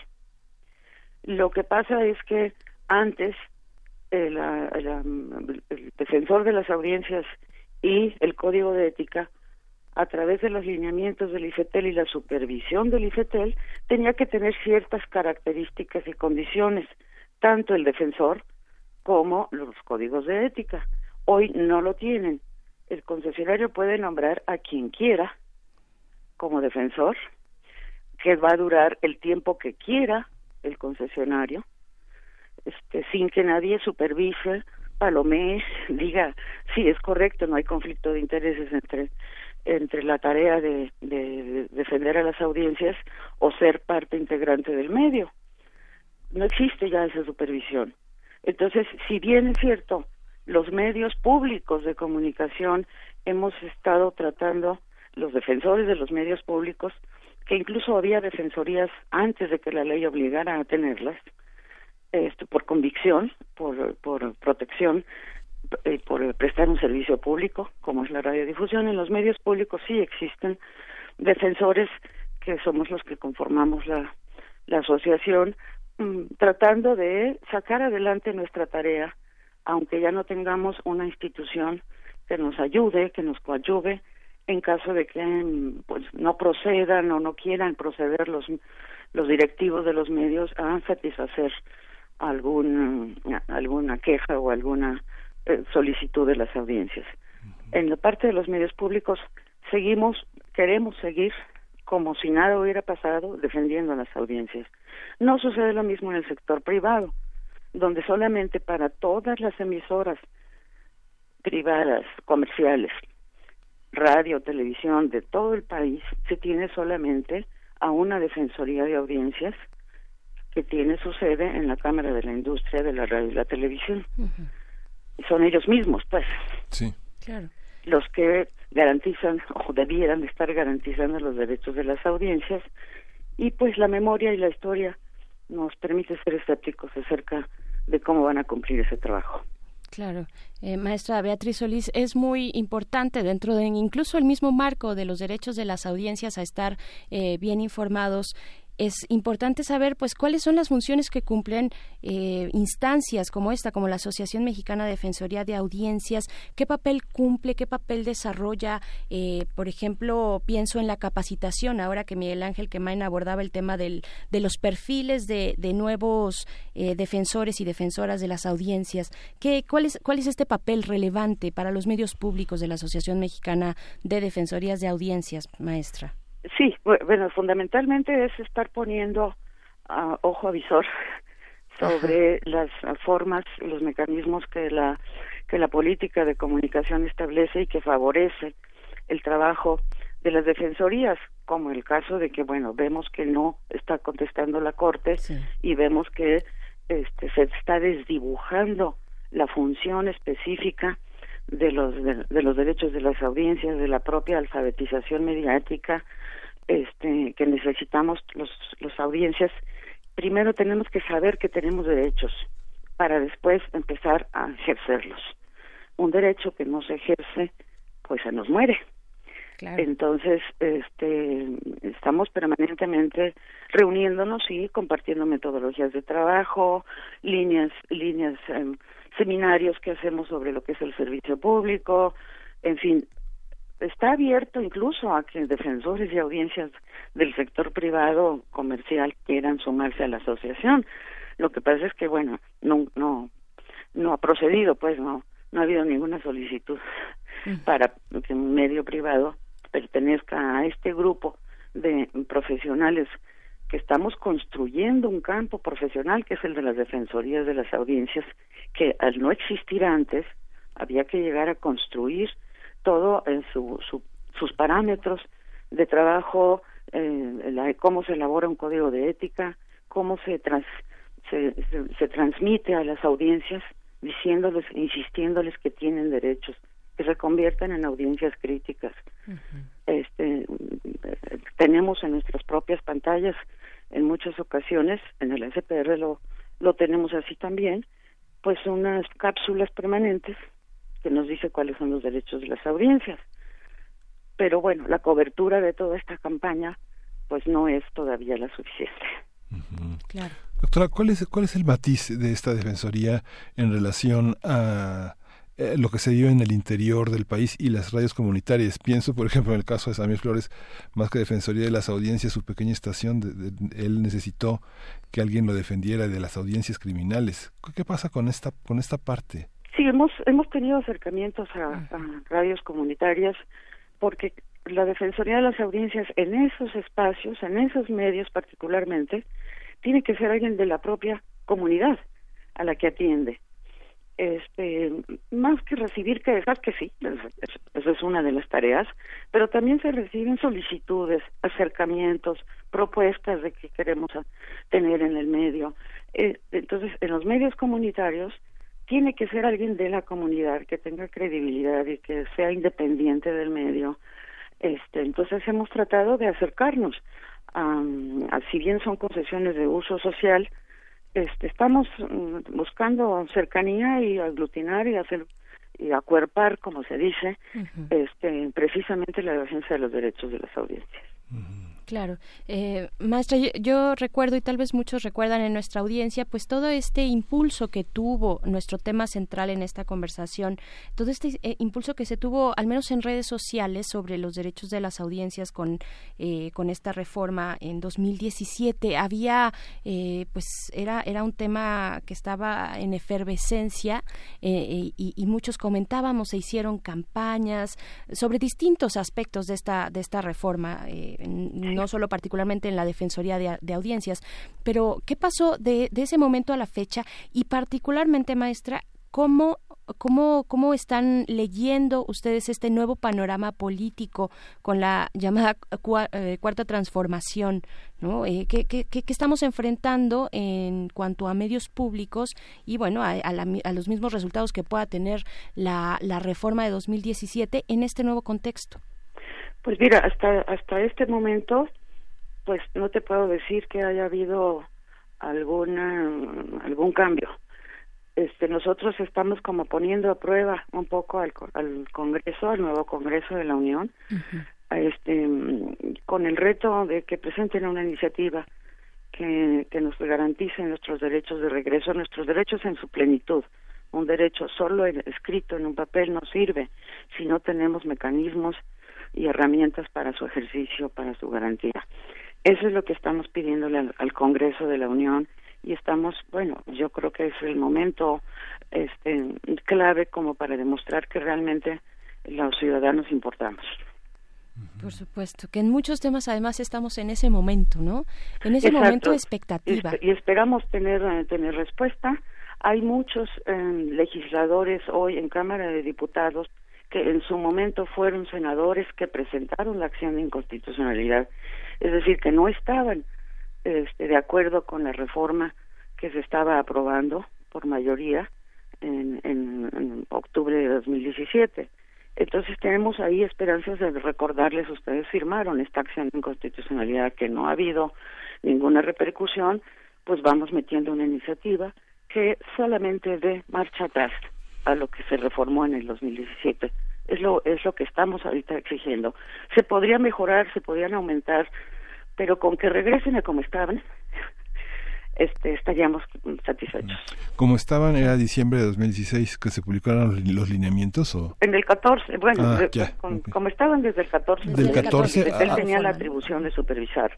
Y cuando se establecen los lineamientos, ya empezó a ser mucho más incómoda para muchos concesionarios, particularmente concesionarios comerciales, la figura de la asesoría, este, porque tenían que hacer cosas en pro de sus audiencias, que no de sus públicos o sus ratings o sus consumidores. Tenían que empezar a tomar en consideración que sus ah, públicos son sujetos de derechos. Que, no, que, no, que no puede haber discriminación en la programación que nos den, que tiene que haber pluralidad, que tiene que haberse, hacerse la distinción entre información y publicidad. Que no me digan que algo es información cuando lo que es es publicidad. Y esto ya se materializó muy en lo puntual en los lineamientos. Por ejemplo, en televisión simplemente tenía que aparecer una plequita que, que pusiera una P para que yo supiera como audiencia que eso que me están diciendo es publicidad. Nada más. Y en radio un sonido, un sonido específico, este, para poder distinguir este lo que las audiencias estamos recibiendo, o es información o es publicidad. Y así que no me suban los volúmenes cuando me van a poner los anuncios un volumen distinto a lo que es el resto de la programación, una serie de puntos muy sencillos de, resolver. La necesidad de que en un programa informativo, el de mayor rating, exista lenguaje de señas para poder este, atender a las, a las audiencias con discapacidad, que las páginas tengan accesibilidad, en fin, una serie de, de cuestiones que, que era muy importante y que estaban muy específicamente detalladas en los lineamientos que quedaron sin, sin emitirse. Claro, ¿cómo, cómo estarían eh, dialogando, tal vez volviendo un, poco un paso atrás en lo que nos comenta maestra Beatriz Solís, eh, sobre los medios, los medios privados, que finalmente tienen intereses, eh, hacen una apuesta con sus recursos por levantar un medio de comunicación eh, y algunos, bueno, que ya llevan muchísimos, muchísimo tiempo y han tenido y detentado una hegemonía dentro de los medios en nuestro país. ¿Cómo, ¿Cómo van lidiando los intereses? ¿Cómo calibrar, cómo balancear los intereses privados de estos medios con los derechos de las audiencias? Y en medio, ¿cuál es el papel que puede tener un, un, un defensor de audiencia en este tipo de casos, pero también en casos como, eh, por el otro lado, los medios comunitarios, donde tal vez eh, las amenazas o hay amenazas que vienen de otros de otros frentes, ¿no? De, pienso en la eh, en los grupos de la delincuencia, en mismos agentes del Estado, ¿no? Cuando cuando y de los propios medios privados, ¿eh? Ajá. También. También, también, ¿no? También. ¿Cómo cómo explicar esto? Pues finalmente porque todo el, el quehacer de los medios en el caso de los comunitarios, el quehacer de los medios, la, la función que cumplen, la cumplen en función de su comunidad este, por lo tanto, la comunidad tiene que estar atenta, tiene que ser crítica de que lo que me estás dando realmente sea, son cosas que me sirvan, ayudar, coadyuvar, trabajar juntos con sus audiencias, con sus públicos. Los, para los medios privados no significa absolutamente nada más que trabajar con ética y que tienen que entender que la ética también vende, porque vende credibilidad y em, bueno, estamos viendo lo que está pasando, particularmente con la industria de la televisión, en fin, que entonces pues me voy hacia, hacia otras plataformas. Este, eso tiene que quedar claro. Yo tengo que establecer alianzas con mis con mis audiencias, alianzas de que los respeto, de que los tomo en consideración, de que para mí son ciudadanos, no nada más consumidores este eso resulta difícil porque han trabajado a lo largo de todo este este tiempo este sin tomarlos en consideración más que como un número más para aumentar tarifas. Sí. Justamente, justamente esta visión que recuerdo a finales de los años 90, después de que el ejército zapatista en 94 mostrara ante la opinión pública que había medios de comunicación a los que no había que creerles, había una, este, una disposición de, publicar códigos de ética. Cuando uno le preguntaba a los compañeros periodistas qué pensaban de su código de ética, nadie lo conocía porque era un copy-paste de códigos traducidos de otras uh, obligatoriedades geográficas de, otro, de otros territorios. Sí, claro, y, servía para ponerlo en la pared. Pues. Sí, ¿y cómo, cómo existe esta, esta eh, los códigos de cuál es la universalidad de los códigos de ética frente a los lineamientos de unos derechos de las audiencias que están en coordenadas con los las conquistas legales de las audiencias de los grupos sociales de feministas eh, grupos homosexuales obreros sindicatos no cómo cómo ponerlos en, consideración con esto los, los códigos de ética que son fundamentalmente o debieran de ser fundamentalmente uno de los mecanismos además de la ley misma uno de los mecanismos en el que en, donde tenemos que incorporar que el quehacer de la de la radiodifusión, o sea, de las radios y de las los, los canales de televisión en sus contenidos, porque finalmente ese es el servicio que prestan, contenidos, en los contenidos se tomen en consideración más allá de los valores éticos propios del medio, se tomen en consideración los derechos de las audiencias. Por eso es que los defensores tienen Incluso muchos hemos elaborado o ajustado o ampliado los códigos de ética en caso de que hubieran existido antes. Y lo importante es que no sirvan solo para que estén colgados en la pared, sino para que lo conozcan, lo se compenetren, se lo digan que sí que están de acuerdo porque son ellos los que lo van a lo van a aplicar, este que hay un consenso y un acuerdo entre quienes hacen los contenidos no entre el dueño de la empresa o el directivo de la empresa o que estén en la pared para ver si alguien los quiere leer. No, se trata de que formen parte de la práctica cotidiana de quienes hacen contenidos. Y, por ejemplo, nosotros en, la asociación lo que estamos haciendo son seminarios permanentes con los trabajadores, con quienes hacen contenidos, para compenetrarlos en lo que significa tener códigos de ética y y simplemente ponerlos en acción, no dejarlos en papel, pues. Claro.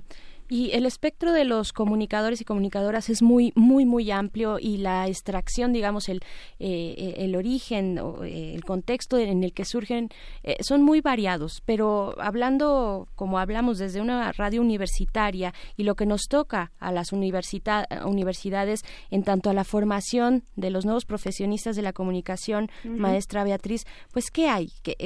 porque uno, uno pensaría que ahí están, ¿no? Que ahí están esos primeros elementos formativos que acuden a códigos de ética a códigos de ética, digamos, dentro de ciertos parámetros que tenemos, ¿no? Parámetros deontológicos, tal vez el europeo, el de Inglaterra, el de Estados Unidos. el que construyamos cada quien. O el que construyamos cada quien. Una propuesta, una propuesta para que sea asumida o ajustada o adaptada para los medios de servicio público, este, en términos de ética o sea, hay diversas instituciones, pero esas hay que hacer, asumirlas, ajustarlas en función de las características y el personal de cada uno de los medios. Y con respecto a la necesaria formación de profesionales en este terreno, en este terreno de los derechos humanos, este, sí hemos estado muy con acercamiento y con muchísimas sesiones en las distintas universidades eh, a través del Consejo Nacional para la Enseñanza y la Investigación de las Ciencias de la Comunicación, que agrupa a las facultades y a las instituciones de educación superior públicas y privadas que tienen carreras de comunicación. este, de hecho, estamos, el SPR convoca junto con el CONIC, que convoca cada año a un premio nacional de, de la mejor tesis en materia de comunicación, un premio especial con, este, con el tema de medios públicos y derechos de audiencias. Los mejores trabajos que en esos temas se presenten tratando de estimular que haya tesis o especializaciones en estos temas. Estamos trabajando, tenemos que remontar, son, muy pocos, es muy poco tiempo que tenemos con esto reconocido.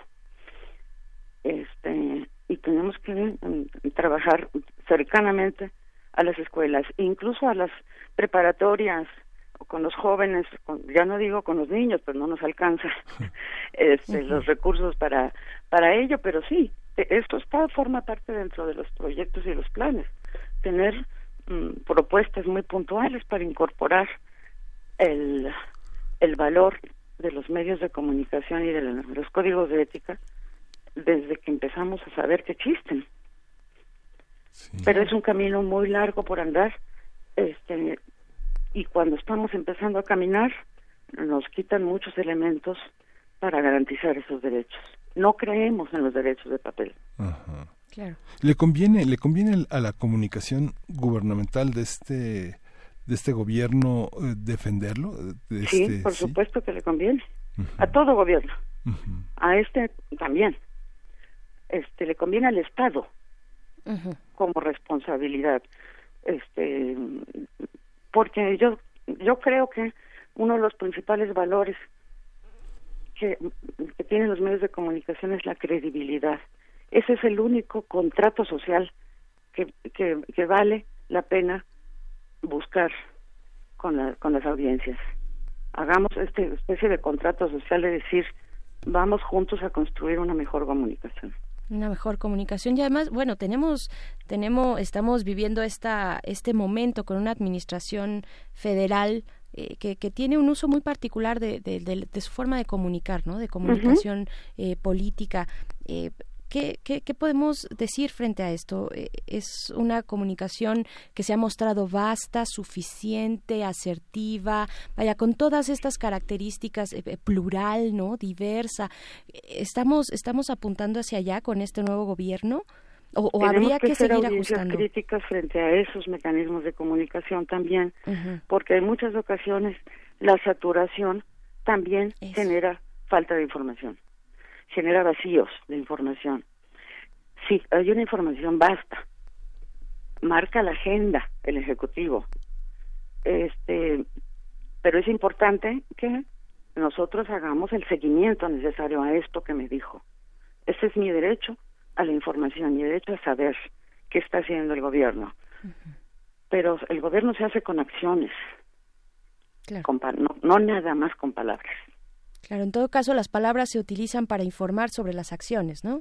y después para hacer el seguimiento, decir eso que se dijo, sucedió algo sucedió algo, por supuesto. Eh, maestra, ¿con qué, ¿con qué despedirnos? ¿Qué, eh, ¿En qué temas debemos estar atentos y atentas sobre esta, pues este llamado que hacen a la Suprema Corte de Justicia de la Nación de que pues ponga cartas en el, en el asunto y que pues resuelva, ¿no? Esta acción de inconstitucionalidad presentada desde hace un Congreso, año. o el propio Congreso. Exacto. La otra vía que... De que la Corte siga en silencio. ¿Qué tenemos? Y yo sí, en todo caso, lo que sigue de manera inmediata, pues es acompañarnos a hacer el seguimiento de qué nos van a responder los legisladores. Va a haber una iniciativa de ley, este, se va a presentar, se va a, a, poder avanzar en este en este sentido, porque ese será el trabajo que, que nos toca en, a partir de a partir de estos momentos. Incluso teníamos una reunión en diputados, pero el acceso a la Cámara de Diputados fue fue bloqueado la semana pasada, entonces lo vamos a pasar para siguientes días, pero sí acompañarnos y estar en este en, en la espera de que contesten los legisladores. ¿Y podemos acompañar de manera digital? ¿Hay algún tipo de streaming de, de, alguna de las acciones particulares, tal vez alguna de estas juntas que puedan tener en el futuro con, con los legisladores? Sí, establecer un poco la iniciativa de ley ya cuando esté presentada, pues estar presentes, este, que cada uno de nosotros nos comuniquemos con nuestro diputado. Le mandemos un pequeño mensaje, este, su correo electrónico, su Twitter, diciendo, queremos nuestros derechos de regreso. ¿Qué va a pasar? ¿Qué van a hacer? Es estar pidiendo cuentas a nuestros legisladores. Tenemos senadores y tenemos este diputados en el Congreso. Son nuestros representantes. Acudamos a ellos conozcamos primero quién es nuestro diputado y preguntémosle qué va a hacer en este terreno. Esas pequeñitas acciones de un correo, digo, los jóvenes, yo a mis alumnos así se los digo, se la pasan todo el día en la pantalla. Pues eh, en un ratito de ese tiempo, manden un correo a su diputado, a su senador, preguntándole qué va a pasar con esto. y eso ayudaría, porque la presión social funciona. Tienen presión por parte de las empresas privadas para que esto no se mueva. Pues que tengan presión por parte de la sociedad para que sí se mueva. Muy bien. Pues sí, que además tendría que ser una práctica cotidiana, ¿no? Que nos comunique, que tuviéramos comunicación directa con nuestros representantes en el Congreso. Eh, maestra Beatriz Beatriz Solís, eh, profesora de la Universidad Autónoma Metropolitana en su unidad Xochimilco, que esperamos además también que que ya puedan eh, resolver los temas muy internos que tienen en la universidad. De verdad, lo esperamos todos. Me sumo a ese deseo. Muchísimas gracias por esta conversación, María. Gracias, Hasta luego, que tengan un buen día. Gracias. Gracias. Hasta luego. Y vamos, vamos con música, vamos a escuchar de M, ¿quién de nosotros dos?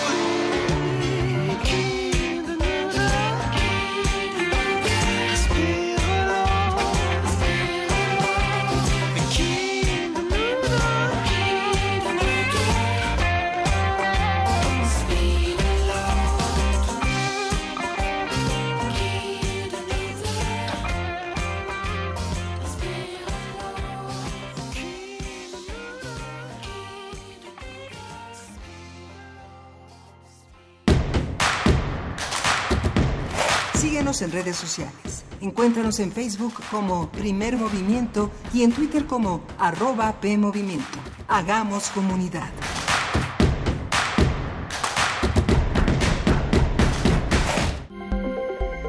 Nota Internacional. De acuerdo con algunos sondeos, el actor Volodymyr eh, Zelensky obtuvo el 30% de los votos en las elecciones presidenciales celebradas ayer domingo en Ucrania, seguido del actual presidente Petro Poroshenko, que logró 18% de la votación. Ambos se medirán en una segunda vuelta electoral el próximo 21 de abril. Durante su campaña, Zelensky ofreció combatir la corrupción, eliminar la inmunidad parlamentaria y realizar consultas sobre temas importantes. También se ha pronunciado por establecer el diálogo con Rusia sobre el conflicto con los separatistas en la región de Donbass. Con 14% de los votos, la ex primera ministra y aspirante Yulia Timoshenko obtuvo el tercer lugar en la contienda y no podrá participar en la segunda vuelta. Haremos un análisis sobre el proceso electoral en Ucrania, cuáles fueron los resultados, cómo se vivió este proceso y qué significa para la situación de la región. Nos acompaña el doctor Adolfo Laborde, quien es analista internacional y profesor investigador de la Facultad de Economía y Negocios de la Universidad Anáhuac. Bienvenido, profesor eh, eh, Laborde. ¿Qué tal? ¿Cómo está? Buen día. ¿Qué tal? Miguel Ángel Berenice, muy buenos días. Estoy muy contento de estar con ustedes. Gracias, doctor. Gracias. Pues al contrario, para hablar de este proceso en Ucrania, ¿cómo leer eh, de dónde viene Ucrania en su historia reciente y cómo llega este a este proceso electoral del fin de semana? Sí, sí, eh, hay que recordar que Ucrania ha atravesado un proceso de transformación política, eh, se separa de, la Unión Soviética, asume un papel independiente, este papel independiente por algunos años estuvo ligada a la alianza con, con Rusia, pero desde hace algunos años eso se vino abajo por el cambio, la posición eh, al interior de las diferentes fuerzas políticas en Ucrania y hay que recordar que en el año 2014 hubo un conflicto, eh, un conflicto con Rusia, el cual pues eh, le, le, quitó, ¿no? Desde una perspectiva de la seguridad nacional y argumentando Rusia que había eh, eh, intereses genuinos rusos en la región, pues se adueña de Crimea, pero eso responde a otro tipo de características geopolíticas. Y de ahí para acá ha habido pues un conflicto muy grave en la región, una guerra de baja intensidad que ha dado por resultado alrededor, hay cifras que hablan de 12.000, hay cifras que hablan de 13.000 muertos y sobre todo un impacto económico eh, que se ha conjugado con una pulverización de la política interna, donde tenemos una gran cantidad de, eh, candidatos a, las elecciones presidenciales y en donde el factor denominado corrupción ha eh, minado eh, pues las perspectivas de los votantes. hubo una participación de alrededor, el día de ayer, de alrededor del 63% y muchos de ellos, como ustedes ya lo comentaron, el 30% aproximadamente, dejó ver que está cansado de, este sistema y vota por este actor, por este cómico, que eh, pues eh, como dicen empezó con una mala broma y termina como una realidad de un país que repito está sumergido en una crisis económica.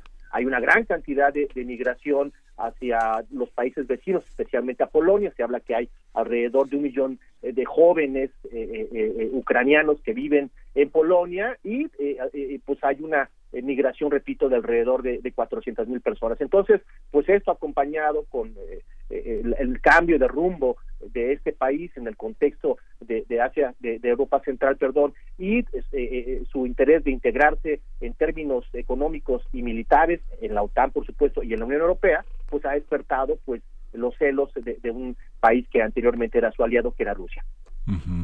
Es que la historia, también como bien señalaba, doctor, la historia reciente de Kiev la coloca como una de las eh, tres grandes ciudades de este, de este conjunto de la vieja de la vieja Unión Soviética es la, tercera ciudad más importante tanto culturalmente como política y económicamente y las fronteras que tiene la, la, coloca también en una situación cultural de muchísima crisis porque finalmente eh, tiene una solvencia histórica innegable y la, y la coloca frente al orden global de una manera polémica, ¿no?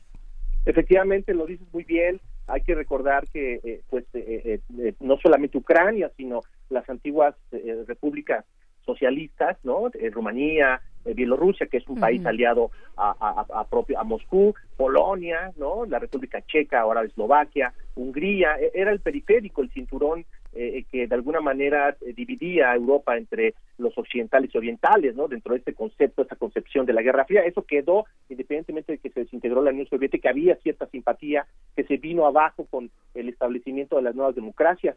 Entonces, eh, aunado a lo que estamos comentando, hay que pues sobresaltar o sobre subrayar el factor de, de, Moscú, que no quiere, no, no desea, ¿no? Que las fronteras de Europa se aproximen más a al contexto eh, geográfico y geopolítico de la región.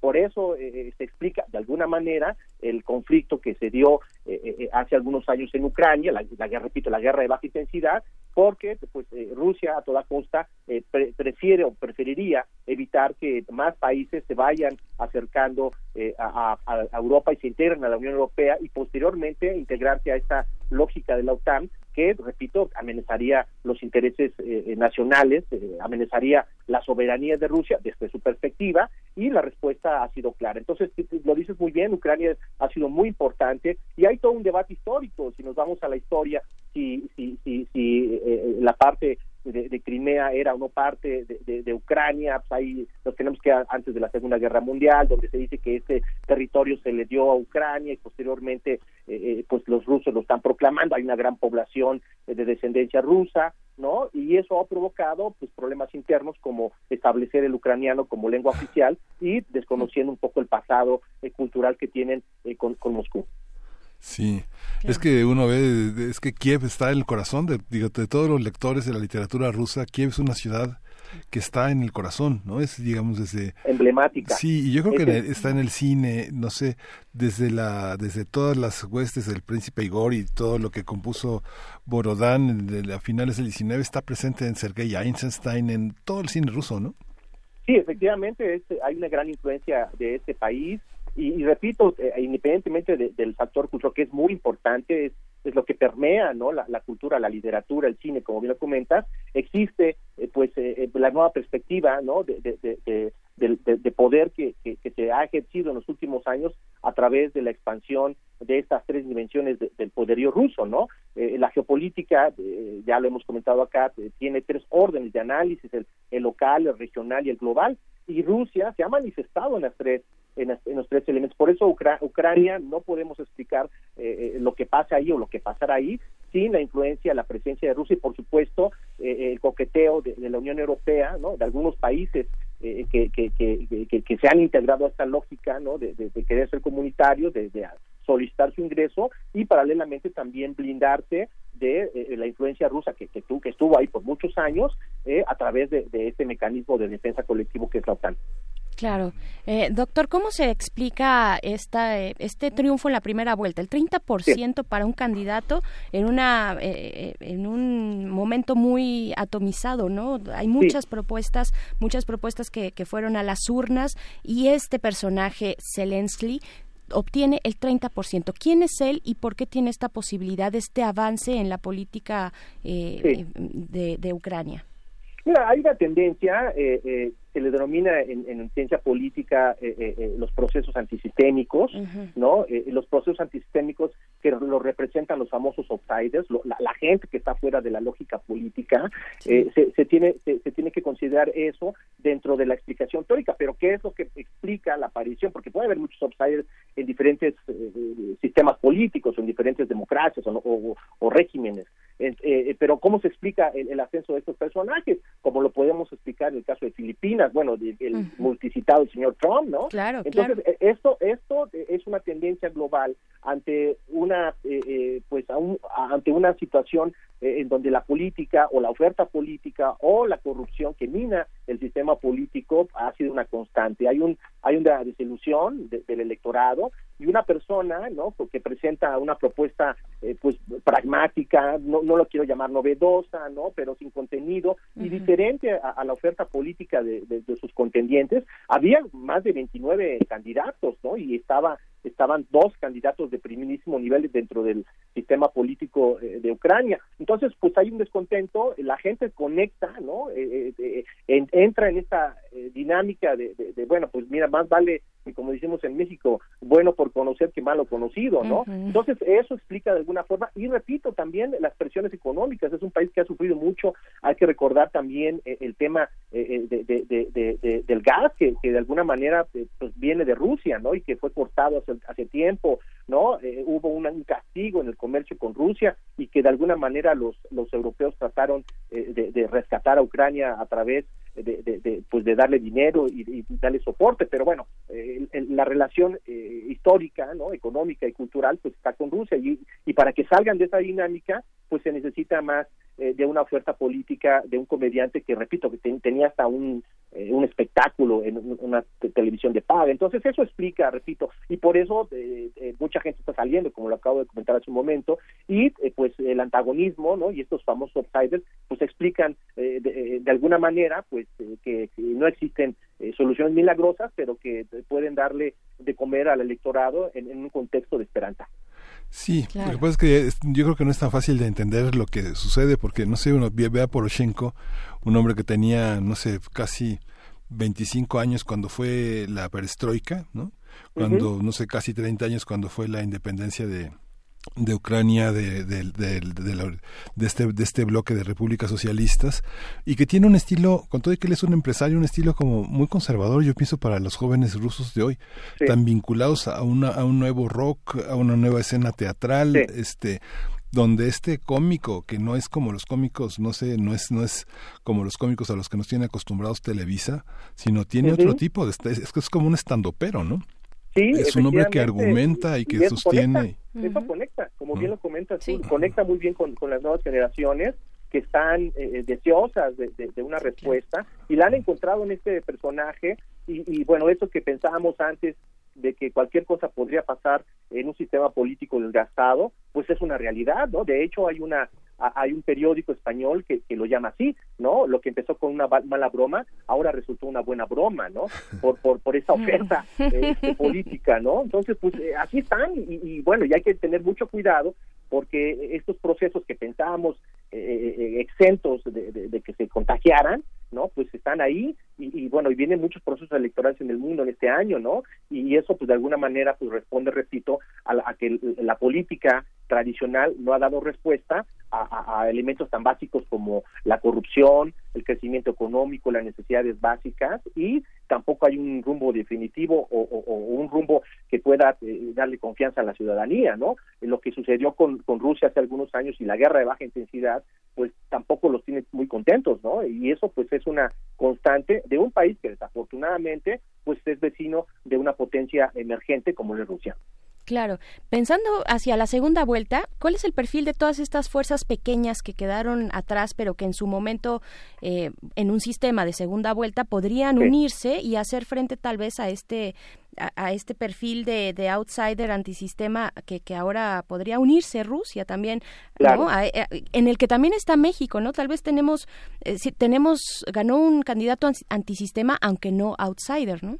Por ejemplo. Sí, por supuesto, en el caso de México es, también muy interesante de explicar, pero en el caso de, de, de, lo que puede pasar, eh, valdrá la pena ver cuál van a ser eh, el sistema de alianzas y si esas alianzas tradicionales, como se han dado, funcionan. ¿No? Y entonces ahí eh, el pragmatismo de, de, la, de la nomenclatura política, ¿no? De los grupos de la élite en el poder, ¿no? De, las diferentes fracciones, tendrán la madurez para establecer un sistema político tradicional o romper eh, eh, eh, lo que ya se había hecho a través de sus alianzas políticas y pactar con este personaje eh, nuevo, ¿no? Entonces, pues también hay que ver cómo va a quedar eh, el, el, Congreso, ¿no? Porque eso es otra es otra situación, es un país que tiene una historia reciente, ¿no? A partir del 2002 tengo la idea de que se celebraron las primeras elecciones legislativas. Entonces es un país joven en términos de democracia y que ve, se ve acechado por estos impases, por esta eh, tradición política que, que no los deja, ¿no? Repito, la corrupción es un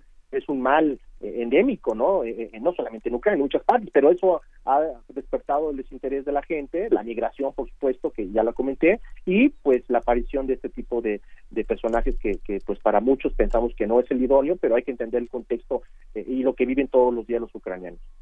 Claro. Pues bueno, seguiremos, seguiremos eh, dándole, pues pues sí, tal cual, a la segunda parte, ¿no? A esta segunda vuelta estaremos observando y si nos permite, doctor Adolfo Laborde, con usted esta conversación más adelante. Muchísimas gracias. Que tengan excelente día. Gracias. gracias.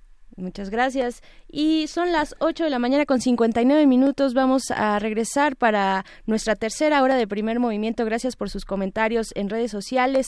Regresamos en un momento más también con la poesía necesaria, sí, Miguel Ángel. Sí, vámonos. Síguenos en redes sociales. Encuéntranos en Facebook como Primer Movimiento y en Twitter como arroba PMovimiento. Hagamos comunidad.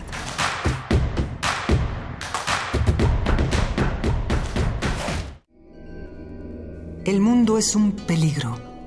Entre la guerra, el fanatismo, la intolerancia y el exilio, el mayor de sus peligros es ser mujer.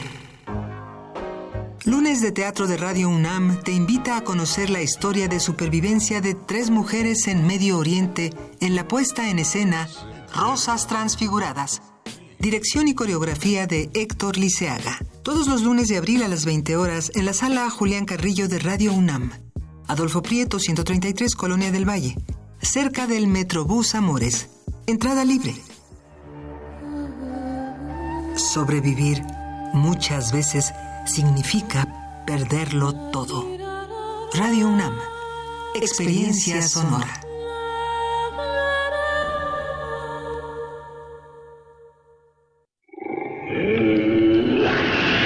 En la UNAM se escriben historias de éxito en Fundación UNAM hacemos que estas historias sean posibles ya que becamos anualmente a más de 68 mil universitarios.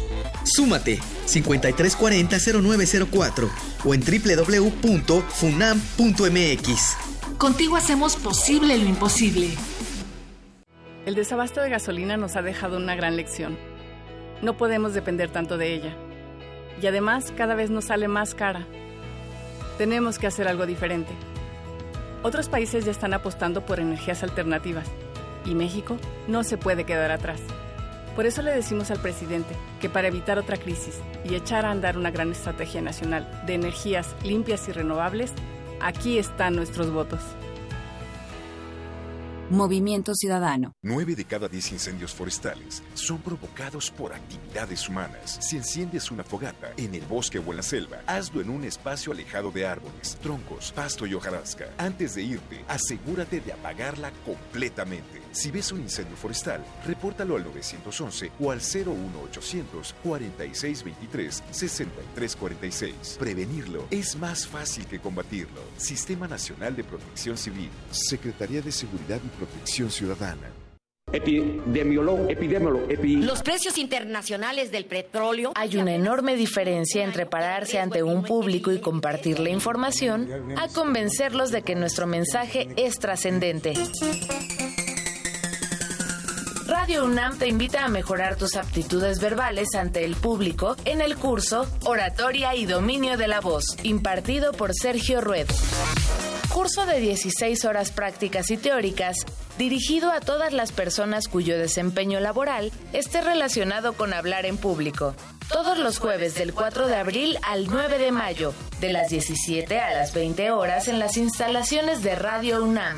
Adolfo Prieto 133, Colonia del Valle. Informes e inscripciones al 5623-3272. Un discurso bien montado garantiza la efectividad del orador. Radio UNAM. Experiencia sonora.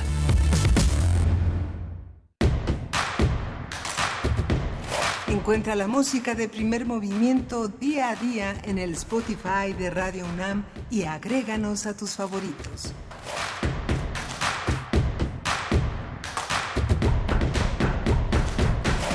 Son las nueve de la mañana con tres minutos en este lunes primero de abril y le agradecemos a toda la comunidad, a todos los radioescuchas, su fidelidad, su lealtad, los buenos deseos.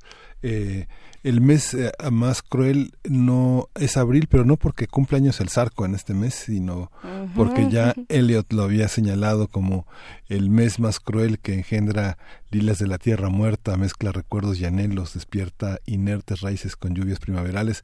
Es por eso que es el mes más cruel, pero le agradecemos mucho al Zarco su participación, la generosidad de Alfonso de Alba Arcos con sus comentarios y sus buenos deseos.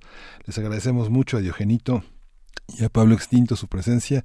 Y bueno, pues estamos para hacer comunidad con todos ustedes, Berenice. Así es, Mayra Elizondo también está por ahí, Huehuetlacatl nos saluda y bueno, eh, pues sí, también eh, ah, Motif, Motif nos dice, buenos días, necesitamos que las audiencias seamos más respetadas hasta por el gobierno. No podemos continuar recibiendo diariamente publicidad oficial a través del presidente. Como buenas eh, dijo, eh, como buenas dijo, se hace gobierno con acciones, no con palabras pues háganle llegar la recomendación, dice Motif, supongo al presidente de la República, pues sí, aquí, aquí seguimos, Miguel Ángel, muy contentos ya en nuestra tercera y última hora del primer movimiento. Estamos empezando a abril, yo creo que bien de buenas y con muchos, con mucha energía y con muchas ganas de estar siguiendo en, en, en la comunidad. Despedimos ya hace algunos momentos pues esta transmisión que tendremos a partir de esta semana eh, con la radio Nicolaita, esta radio de la Universidad eh, de, de Michoacana, allá en Morelia. Nos da de verdad mucho gusto ampliar las posibilidades de nuestra comunidad, eh, ampliar las eh, frecuencias radiofónicas. Es de verdad todo un placer y un gusto. Así es que gracias a ustedes también por seguir, por seguir del otro lado de la bocina y pues continuamos, continuamos en esta tercera hora con poesía necesaria, que en este caso me toca a mí. Vámonos. Primer movimiento. Hacemos comunidad. Es hora de Poesía Necesaria. Y bien, con el objetivo de seguir alimentando engrosando las filas de la poesía contemporánea, de la poesía nueva y casi recién salida del horno editorial, pues llega esta sección, eh, eh, esta sección de poesía necesaria con el trabajo del brasileño Marcelo Montenegro, nacido en 1971 en Sao Caetano do Sol, eh, uno de los nuevos nombres que se perfilan dentro del género de la poesía y que nos viene a recordar que las letras, las letras nos salvan hasta de los escenarios políticos más ramplones, más inesperados, eh, más difíciles también. Y pues vamos a escuchar de Marcelo Montenegro el poema Manojo de Presagios, que además vendrá acompañado de la música de un grande, de un grande del funk brasileño, de Tim Maya, con la canción Beleza. Esto es Manojo de Presagios. De todo tal vez permanezca lo que significa, lo que no interesa, de todo, quién sabe, quede aquello que pasa, un geranio de aflicción, un gusto de obturación en la boca, tú de, tú de cabello mojado saliendo de la regadera, un trino, un proverbio, un manojo de presagios, sonido de una gota en el lavabo, trincheras líricas en la vieja caja de zapatos, de todo, tal vez, resten ebrias anotaciones escritas en servilletas y aquella linda música que nunca tocan en la radio.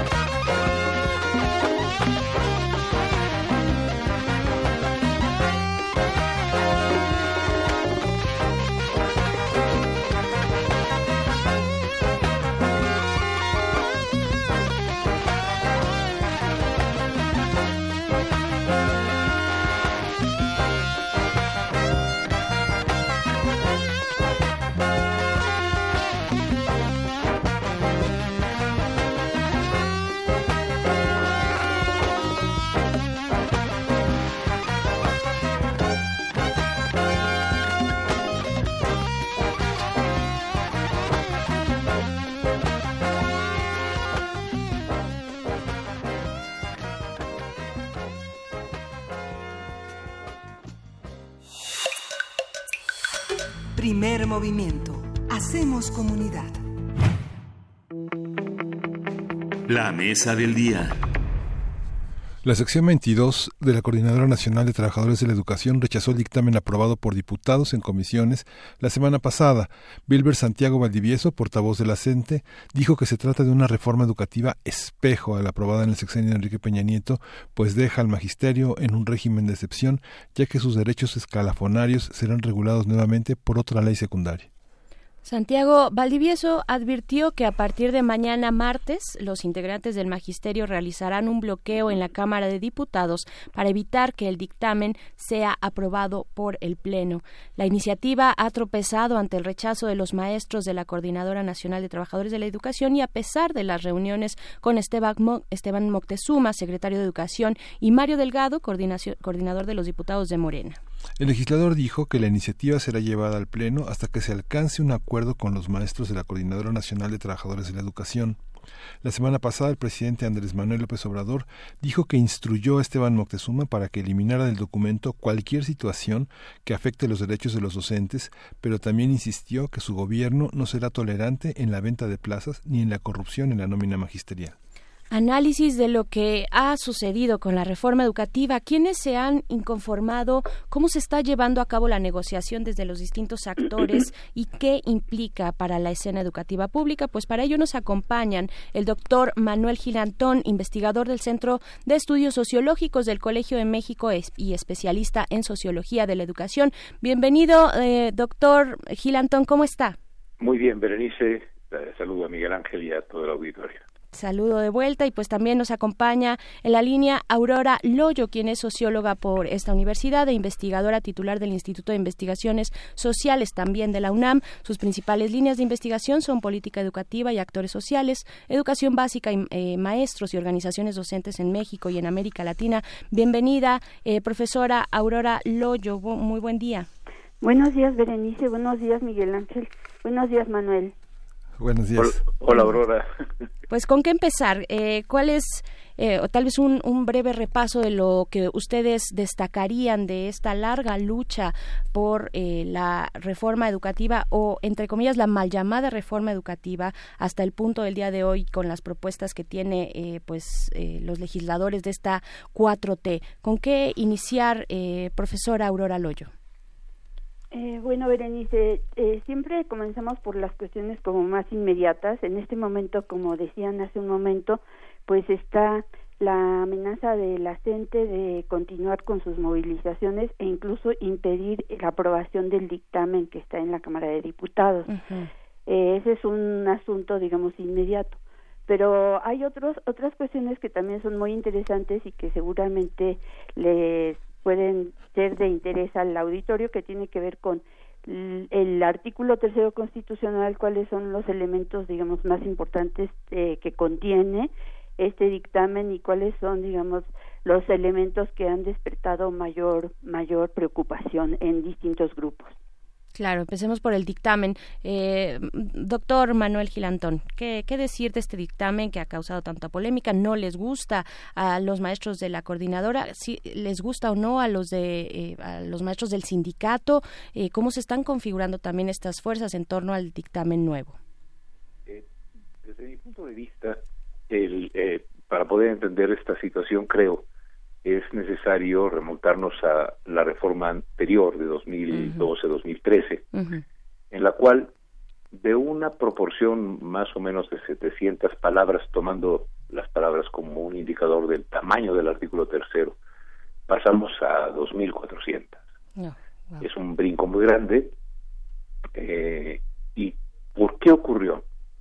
Me parece que ocurre porque eh, se mete al artículo tercero toda una estructura de regulación laboral, de reorganización administrativa, uh -huh. eh, de tal manera que, eh, digamos, la orientación de este hecho de meter una regulación laboral en el tercero, no en el 123, uh -huh. y también una como reorganización administrativa que debería ser materia pues de leyes secundarias y de reglamentos, obedece a dos razones. En la reforma de 2013 a la vinculación entre la evaluación y la permanencia.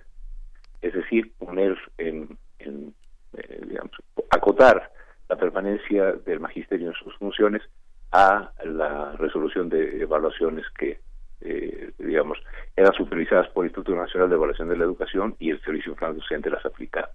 Y por otro lado, a un sistema de asignación de plazas que no pasara por eh, conceder 50% de las propuestas al sindicato y 50% a las autoridades, como se establece en la, ley reglamentaria del artículo 123, el apartado B.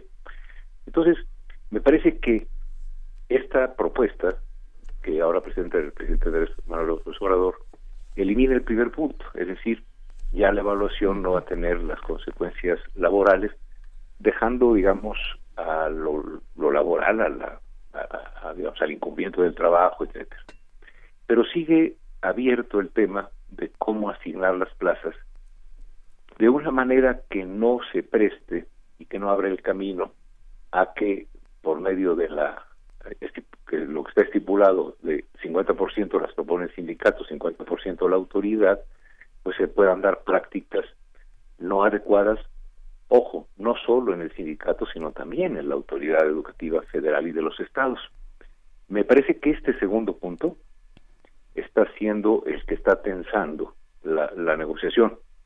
Y a mi juicio, sí necesitamos eh, eh, establecer que la asignación de plazas tenga que tener un contenido de, eh, de demostrar a través de un proceso la capacidad para la actividad de la enseñanza y de la coordinación de los procesos de aprendizaje y sí lo necesitamos hacer y que esto no tiene por qué estar en, contradicción con preservar los derechos laborales de los profesores en términos de la justicia laboral que también la Constitución establece.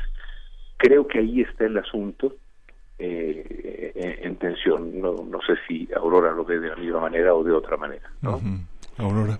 Bueno, yo en gran parte coincido con lo que dices, Manuel. Eh, agregaría algunas cuestiones sobre sobre las características de este dictamen. Claro. Por una parte, es producto de una negociación, de una negociación que se da, mm, digamos, principalmente en el poder legislativo.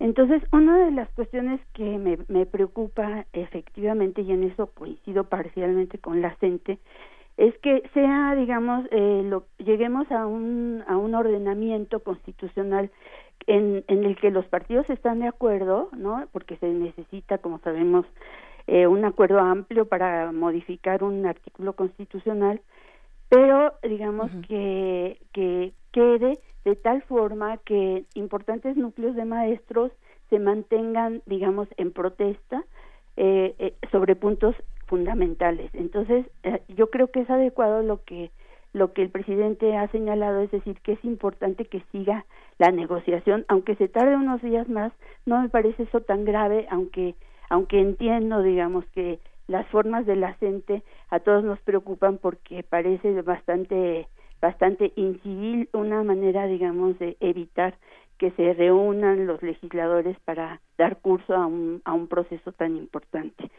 Eh, además de esto, yo señalaría que, que, digamos, el dictamen tiene, tiene puntos muy positivos. Me parece que en algunos asuntos corrigió la iniciativa inicial que presentó el presidente en diciembre, eh, pero sí tiene algunos aspectos que a mí en lo particular me preocupan, aunque no están en el centro de la discusión con la gente, y que tienen que ver con este organismo al que todavía no se le da nombre y que tendría un conjunto de funciones que a mi juicio son bastante amplias y vagas eh, y, y que mm, creo que es bastante que va a ser bastante poco operativo. Esa es, digamos, una, una preocupación que yo tengo porque no nada más se trata de hacer un artículo que satisfaga intereses particulares o de grupo, sino un, un artículo tercero constitucional eh, que eh, indique, digamos, las cuestiones generales para dar lugar a una legislación secundaria y unos reglamentos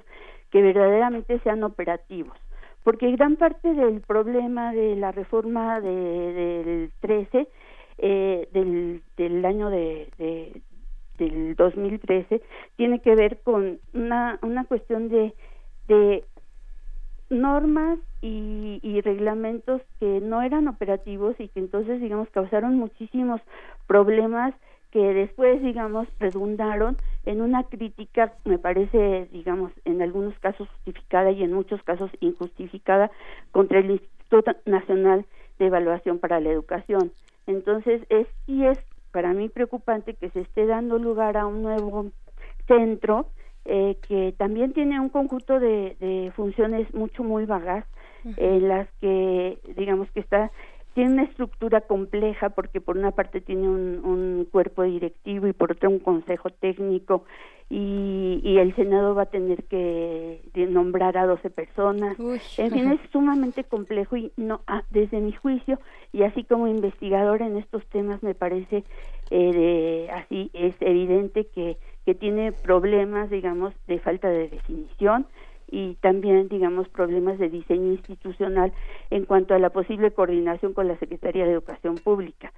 Ese es un punto. Y luego último Perdón, que ajá, y ahí que nada yo más, que con el doctora, tema de la CENTE, doc- doctora la Aurora, principal sería, creo que no me sería está escuchando. también que los que los maestros de la CENTE tengan un momento, digamos, de reflexión y de confianza hacia el nuevo gobierno porque se ha dicho y se ha repetido y al menos digamos creo que tendríamos que tener un momento de confianza como en toda transacción tiene que haber un momento de confianza en que en que estas leyes secundarias eh, que por ejemplo en especial la que la que eh, digamos normaría la carrera de los docentes que a mi juicio es una un ordenamiento que es muy necesario este estaría basado en una concepción completamente distinta.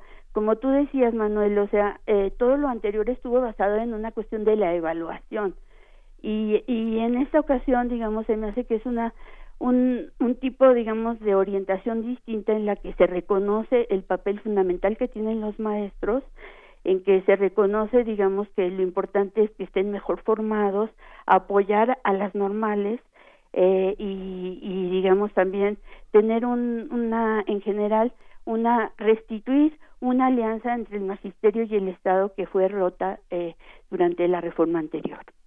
Por supuesto. A ver, doctora, yo le estaba eh, eh, tratando de preguntar para mayor claridad con nuestra audiencia si este nuevo organismo que nos comenta estaría en sustitución, en acompañamiento o de qué manera al lado del Instituto Nacional de Evaluación de la Educación. ¿Cómo estaría? ¿O en sustitución? ¿Cómo, cómo sería? No, en realidad está pensado en sustitución, pero eso. no son las mismas funciones. Sí, es ya. decir, eh, la, el, el INE que se va a sustituir es un INE que tuvo, digamos, como un problema fundamental el hecho de que, de que tenía una serie de funciones relacionadas con un tipo de evaluación hacia los docentes que causó mucha inconformidad, tanto por dejar dar demasiado énfasis al tema de las pruebas estandarizadas, por ejemplo, y también desde luego el carácter punitivo que ese sí ya se eliminó. Pero el nuevo organismo en algunas cosas lo sustituye, pero también tiene unas funciones distintas. Entonces, las si nosotros revisamos eso de las funciones que se le están dando a este nuevo organismo, me parece que son absolutamente este vagas. Tiene, hay algunas relacionadas con el sistema educativo nacional en general, con las investigaciones, otras con los resultados, con la certificación de procesos, con el desarrollo del magisterio, con la mejora de, la de las escuelas, con la gestión, con los objetivos de la educación y finalmente con generar información. Entonces, este, creo yo que que, eh, tiene demasiadas funciones, eh, que va a haber problemas de nuevo de coordinación tanto con los gobiernos estatales como con la propia Secretaría de Educación Pública. Y me parece que es un diseño absolutamente inadecuado.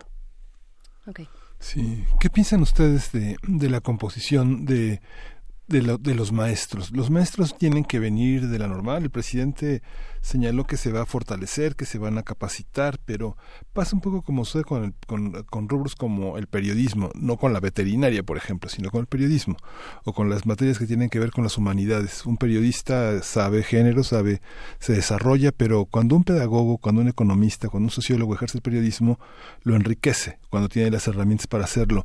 En los años finales de los 90 y principios de este siglo se incorporaron al sistema educativo muchos profesores que venían de otras formaciones y que tuvieron que especializarse en aspectos técnicos. Uno de ellos, muy complejo, muy difícil, el sistema de evaluación de los alumnos, los lineamientos que marca la ley en relación con la participación ciudadana y la planeación. ¿Cómo eh, ¿Cómo jugar con estos niveles? ¿Solamente tienen que ser los maestros? ¿No es un peligro de hacer unidireccional la formación del aparato educativo mexicano?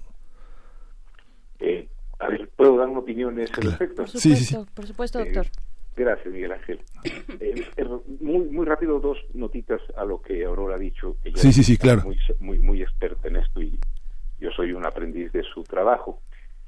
A, a mí me está, a muchas personas está preocupando mucho la actitud de la CENTE. A mí me está aterrando el silencio del CENTE. Eh, quiero dejar eso muy claro porque nos enfada la actitud de la gente, con razón. Este, muy probablemente es risposa o rasposa, no sé cómo llamarle, rijosa. Pero el silencio del Sindicato Nacional, digamos, de, de las fuerzas del sindicato, es un indicador muy preocupante. Pero bueno, eso a ver, ya nos dirá Aurora qué piensa. Con respecto a la, a la a esta idea, Miguel Ángel, de que en la reforma de 2013 se dice que cualquiera puede enseñar, esa fue una frase de Nuño, con la condición de que pase el examen del INE, bueno, así digamos, el, el examen previsto eh, por para el con- para el ingreso, que el INE, digamos, revisaba que fuese adecuado y aplicaba el servicio profesional docente. Yo tengo ahí un comentario, eh, bueno, que que me hayan ayudado los profesores a entender. El buen profesor no es aquel que sabe de algo, que domina un campo del saber, sino aquel que tiene el dominio pedagógico del contenido a enseñar.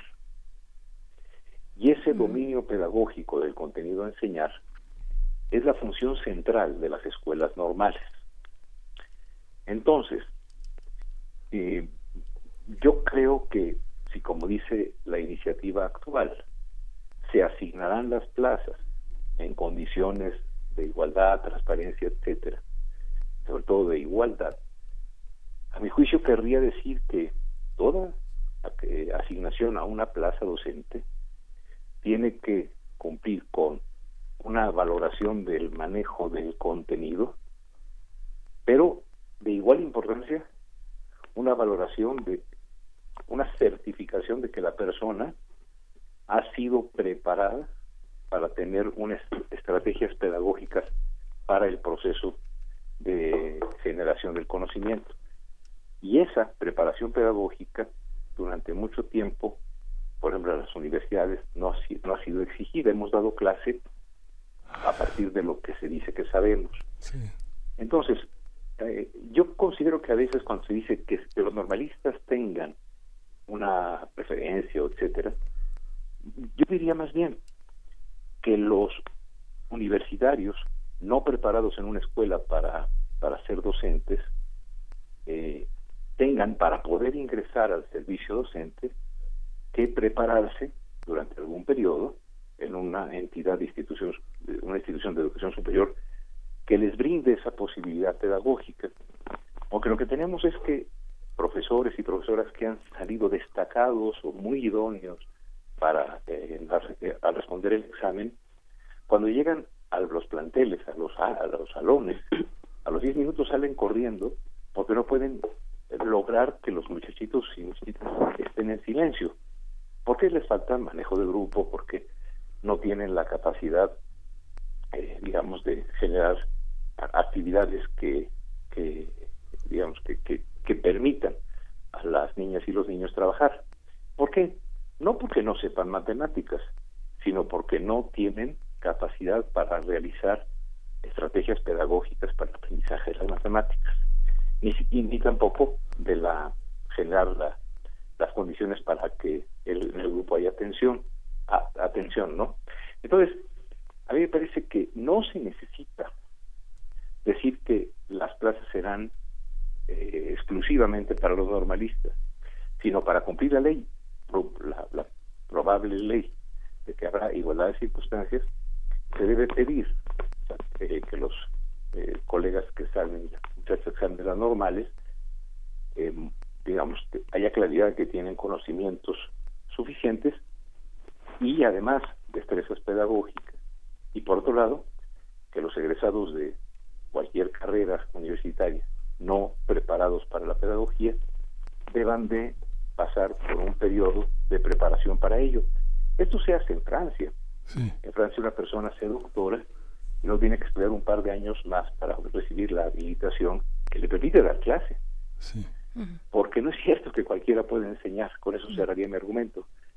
Entonces yo, yo creo que el modo de asignar las plazas, que pasa por eh, revisar que la persona tenga las condiciones para hacer su trabajo razonablemente bien, pues pasa por revisar estas dos cuestiones. Este, un, un, un señor como Messi, ¿no? Es contratado por el Barcelona y se le pagan millones de euros, no porque pueda calcular geométricamente cuál es la parábola para meter un gol con la barrera. eh, No, no, no. Mete el gol. Bueno, muchos profesores lo que saben es ser muy buenos profesores. Cuando se les pide, oiga, ¿cómo le hace? Pues no sé, es la práctica, etcétera. Entonces, la valoración tiene que ser sobre la práctica, ya no sobre un examen eh, y a una, una especie de simulación de práctica docente. Yo tendría esa opinión, Miguel Ángel y Berenice Aurora, en términos de sí tenemos que tener un sistema de asignación, eh, digamos, particular de las plazas para un trabajo tan, tan especializado y tan importante.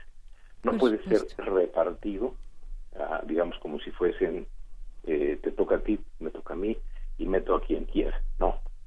Sí, y en eso los profesores de la CENTE con los que yo he hablado están de acuerdo en que no haya venta ni venta de plazas. Eso ya, ya quitémoslo de encima, porque si no, pues se desacredita totalmente la, la posibilidad de enriquecimiento de esta, de esta propuesta. Pero sí que también se pida a los que van a entrar de otras disciplinas que tengan conocimientos pedagógicos. Claro, cuando hablamos del elemento de la igualdad, eh, también tendríamos que eh, enmarcar la- las condiciones adversas, los contextos adve- adversos en los que se encuentran los mismos estudiantes normalistas dentro de sus espacios. O sea, cómo, cómo podemos y qué función tendría ahí el gobierno, por supuesto, para equiparar un nivel entre aquellos estados que sufren contextos de violencia y de pobreza en, sus extremos y, y otros estados donde no, donde pues si bien las condiciones pueden ser adversas o que a- también otro tipo de violencia, tal vez desde el crimen organizado, ¿no? Sabemos el cobro de, vaya, distintos, di- una diversificación de, del crimen organizado eh, que pega distinto a, a las escuelas eh, normales. ¿Cómo, cómo, ¿Cómo verlo, doctora Aurora? Y también más adelante hay que, hay que recordar y rescatar esta parte del sindicato y sus fuerzas internas, ¿no? Y este silencio del que, este, del que, se, ha, que se ha tocado en la mesa, ¿no? Sí, bueno, este, voy a comenzar con lo que dices, Berenice. Efectivamente, eh, las norm- en las normales hay una gran heterogeneidad. Encontramos normales que funcionan muy bien y que, pese a todos los problemas que ha habido, que ha habido realmente una política de abandono hacia, Ujú. hacia esas instituciones. Hay, hay instituciones en algunos estados que mantienen su, su, su calidad, eh, digamos, eh, en, la formación de los maestros.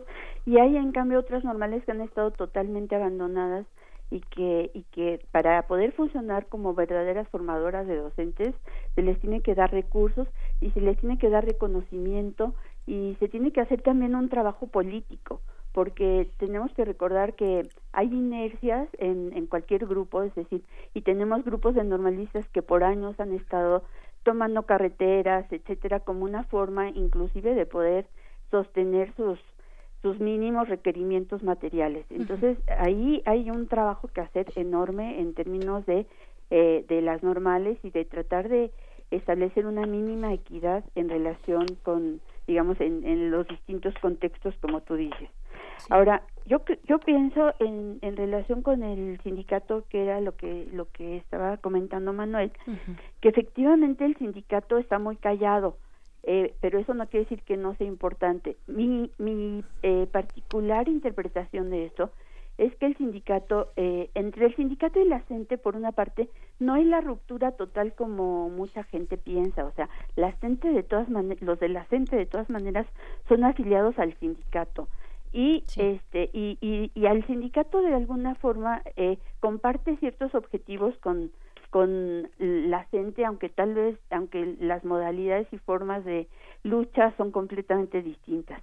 Pero lo que nosotros sabemos, por ejemplo, durante los seis años anteriores, es que muchos maestros que no estaban afiliados a la CENTE, pues de alguna forma compartían los objetivos de estos núcleos movilizados en el sentido de que la reforma era injusta hacia ellos.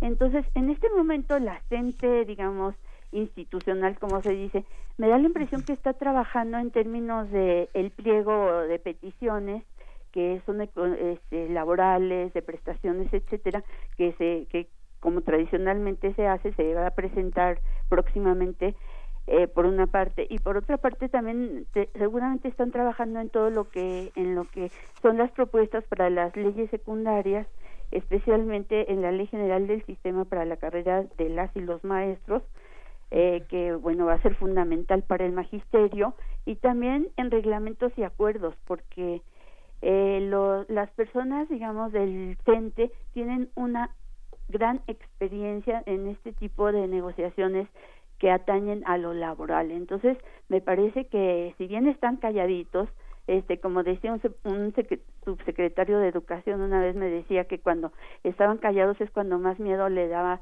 porque es que estaban preparando las flechas.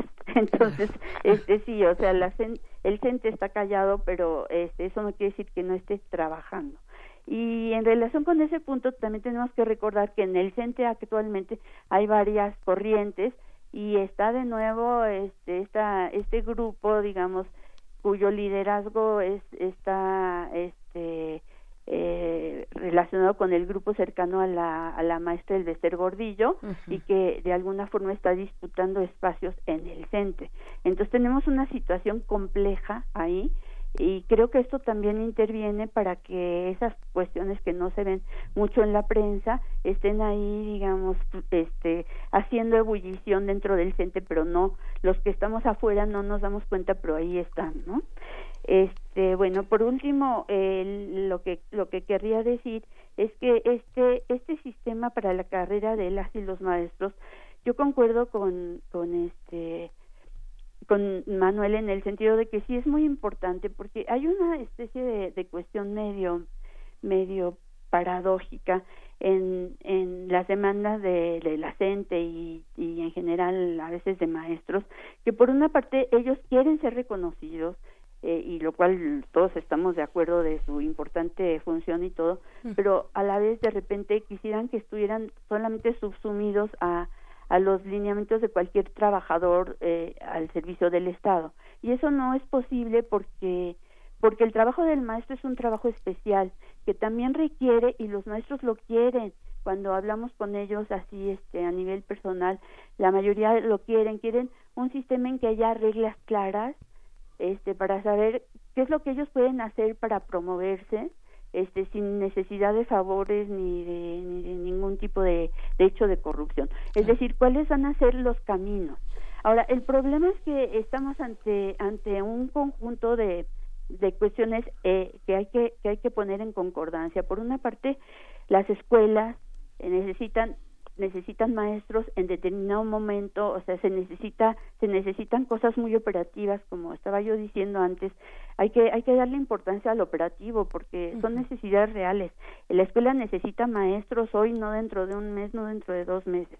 Entonces, eh, la eh, las necesidades de las escuelas, las necesidades, digamos, que tienen que tiene un mercado de trabajo complejo. Imaginemos que si, por ejemplo, el mercado de trabajo de los de los de los obreros siderúrgicos es complejo, el de los maestros es muchísimo más complejo porque no podemos tratar a todos iguales puesto que son distintos niveles educativos, distintas modalidades, distintos contextos.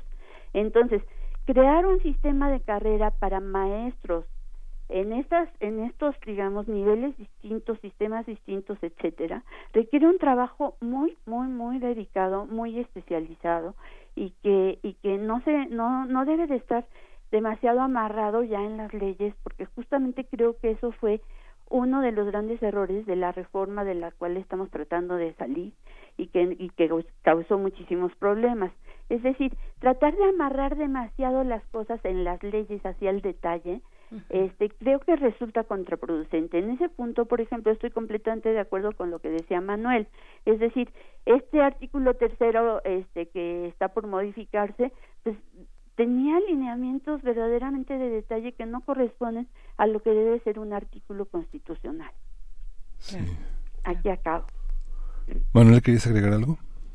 Sí, eh, bueno, sin duda quisiera eh, contribuir con lo que Aurora ha dicho. Por ejemplo, pensemos que la mayoría de las escuelas normales son escuelas particulares.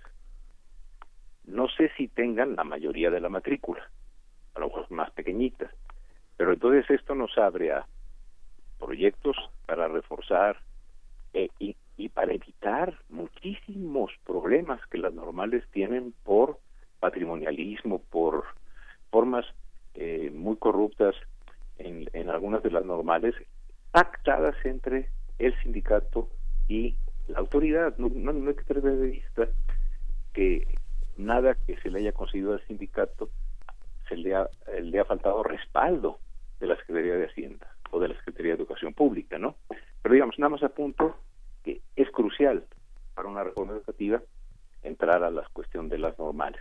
Lleva tiempo, si cambiáramos en un año, las normales fueran maravillosas, pues habría que esperar cuatro años a que salieran los primeros. Es decir, tenemos eh, eh, problemas eh, complejos.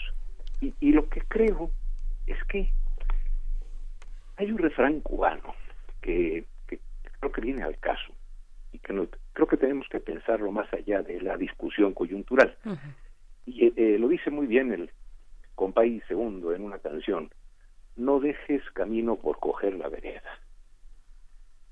Es decir, creo que el Estado mexicano, los gobiernos eh, que hemos tenido, en el, materia educativa, en vez de tomar el camino de una reforma a las eh, al artículo 123 y sus diversidades, apartados, etcétera, que es ahí donde debe estar lo laboral. En vez de hacer eso, le dieron la vuelta a esa compleja reforma para mejorar las cosas en términos laborales, con justicia, etcétera, y trataron de meter lo laboral de los profesores al tercero. Eso es un error. Incluso, como decía Aurora, eh, digamos, en, cierto modo, la reforma del presidente Andrés Manuel López Obrador, que está, el dictamen resultante de su iniciativa, tiene un artículo que hasta dice qué materias hay que enseñar en la escuela. No, bueno. Es decir, ya pasamos de, de, tener reglamentos y de tener, este, digamos, procesos laborales hasta tener lista de materias. De verdad, de verdad, es ridículo, ¿no? Sí. O bien, que se diga que se va a estudiar eh, las humanidades y las artes, especialmente la música. Oiga, ¿por qué especialmente sí. la música? Ajá. Porque el señor Moctezuma eh, trabajaba antes en las escuelas de, de, las orquestas de televisión azteca. Vamos a tener artículos terceros en los cuales lo que al señor secretario le parece más importante quepa, en vez de que sea una es decir, realmente hay momentos en que somos un país de opereta Sí. ¿Por qué?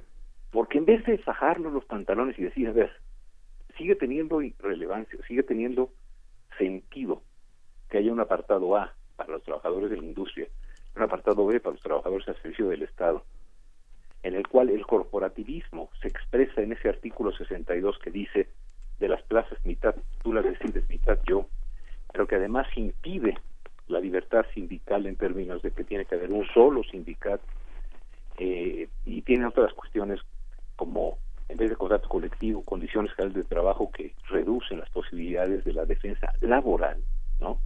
En vez de meternos ahí hace años para resolver ese asunto, eh, se ha tratado, de, insisto, de corregir en el tercero.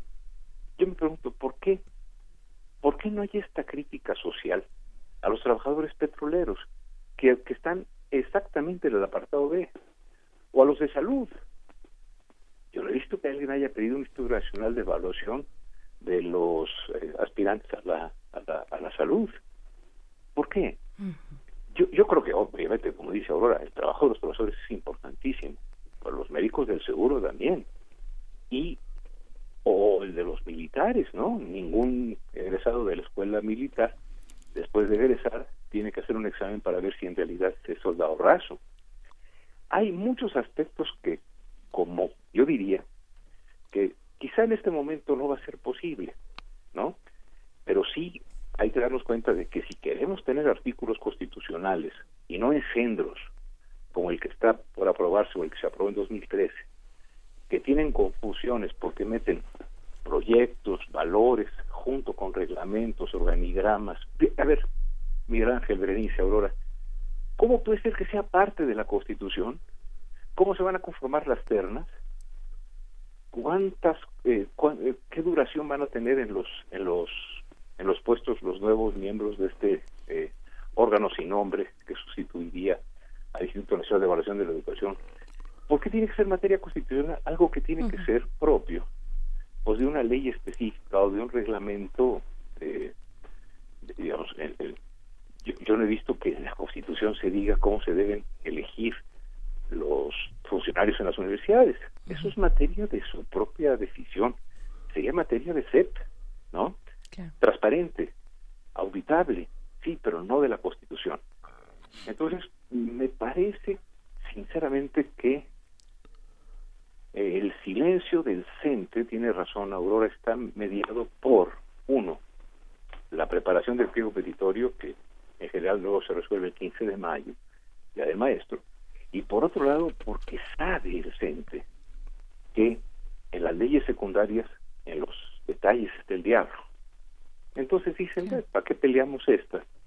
Si luego en las leyes secundarias con mayoría simple podemos lograr lo que a su interés convenga. En el fondo, creo yo que lo que necesitamos también, es apoyar a un movimiento de, profesores y trabajadores de la educación que quiera zafarse de esta eh, tutela autoritaria, ya sea de la CENTE, el CENTE o la CEP, y que puedan ellos organizarse este, de manera libre. Entonces, Hemos hablado de tantas cosas, eh, Berenice, Miguel Ángel, gracias a su generosidad. Y bueno, Aurora ha dicho cosas tan importantes, que es un especialista en este tema, que yo, visto desde la posición de la sociología de la educación y lo que alcanzo a ver, digo, estamos desperdiciando una oportunidad. En vez de que la presidencia de Andrés Manuel hubiese puesto una, hubiese propuesto un artículo tercero, novedoso, entusiasmante, bien hecho, mandó una iniciativa muy deficiente y mandó una iniciativa, eh, digamos, que supuso que si quito lo punitivo, tranquilizo a la gente y si dejo el examen, entonces tranquilizo al, al, al pacto disminuido y a los sectores interesados en el, en el tema. Pues no, no quedó bien ni con unos ni con otros. ¿Por qué? Yo digo que porque la propuesta educativa de la cuarta transformación no estuvo a la altura de lo que se supone que debe ser una transformación histórica. Mandó una iniciativa pobre, una iniciativa mal hecha, con errores, y eso sí tenemos que criticarlo al actual gobierno. No mandó una iniciativa de acuerdo a la pretensión que tiene de transformar el régimen político de México. Claro. Por acá, eh, quienes nos escuchan ya nos hacen algunas preguntas que me parece también muy pertinente compartir con ustedes, doctor Manuel, doctor Aurora. Eh, Cintia López nos pregunta, pues, ¿cuál es eh, el papel, el papel del sistema privado que está, cuál es el rol que está jugando en este desarrollo, en el desarrollo de esta nueva, de esta reforma? Y también Refrancito nos pregunta acerca de la carrera magisterial. ¿Qué dirían ustedes, doctora eh, Aurora, con ya, eh, digamos, la hora se nos viene un poco encima, pero también haciendo un, un, comentario ya hacia el final para que, pues para saber hacia dónde se va a dirigir este, esta situación tan enquistada con este nuevo dictamen. Eh, tenemos pues esta semana iniciando para que se lleven a cabo, pues si es que, si es que, si es que hay condiciones, ¿no? Dentro del, de la Cámara de Diputados o afuera de la Cámara de Diputados para que se discuta eh, ya este dictamen o se modifique. ¿Qué decir, doctora Aurora? Bueno, este, voy a comenzar por lo segundo. Yo creo que el tema de la carrera magisterial es, como dije, muy difícil, muy complicado en todos los países, ¿eh? en América Latina en general, por ejemplo, que es lo que más conozco. Es, es un tema, digamos, en, en, el que nunca se llega a un acuerdo totalmente satisfactorio, precisamente por la complejidad a la que ya hice referencia. Yo pienso que una de las pocas cosas que, nos, que se nos ha dicho hasta ahora es que se está buscando un sistema de promoción que esté relacionado con que esté relacionado con la formación, que no sea punitivo, que tome en cuenta los contextos, etcétera, pero todo esto estaría, digamos, eh, en, en la ley secundaria, en esta ley general del sistema para la carrera de las y los maestros, y me parece que el problema es que es, es en parte el tiempo. Eh, yo estoy de acuerdo con lo que dice Manuel que si nos pusiéramos en el en, el terreno de lo que desearíamos hay hay elementos que tienen que ver con lo laboral que se tendrían que ir eh, ya este, definiendo y creo que también eh, digamos se ha dicho se han dicho cosas importantes al respecto de la libertad sindical y todo pero hasta ahora no han logrado aterrizar. Entonces todo está como relacionado y pero por lo pronto digamos este sí entiendo que eh, la, los, los cambios tienen que operar sobre lo que hay y sí hay cierta urgencia porque pues el sistema educativo no se para. Entonces los maestros necesitan más o menos pronto saber cómo cuáles van a ser las reglas para que para promoverse para cambiarse de adscripción para todo esto. Y, y esta cuestión de la premura es lo que siempre digamos termina eh, enfriando los, los mejores objetivos que tenemos en términos de lo que queremos de nuestro sistema educativo, ¿no? Entonces ese es, ese es un problema. Eh, se ha dicho y algunos este, temen que, puesto que Esteban Moctezuma estuvo a cargo de la de la Secretaría de Educación, etcétera, en, en la época en que se hizo el programa de carrera magisterial, eh, el nuevo programa esté muy apegado a eso. Pero sabemos también que ese sistema, si bien en un principio tuvo cosas muy positivas, se fue corrompiendo y hay, digamos, críticas y evaluaciones muy serias respecto al, al, al eh, este programa de carrera magisterial. Y también se necesita de algo que no hemos hablado casi, que es el tema del presupuesto. Mm. Es decir, uno de los problemas de la reforma anterior es que se hablaba de se hablaba de tutoría, se hablaba de promociones, se hablaba de una serie de cosas para las que no hubo presupuesto. Sí hubo presupuesto para la publicidad, pero no hubo presupuesto para lo otro.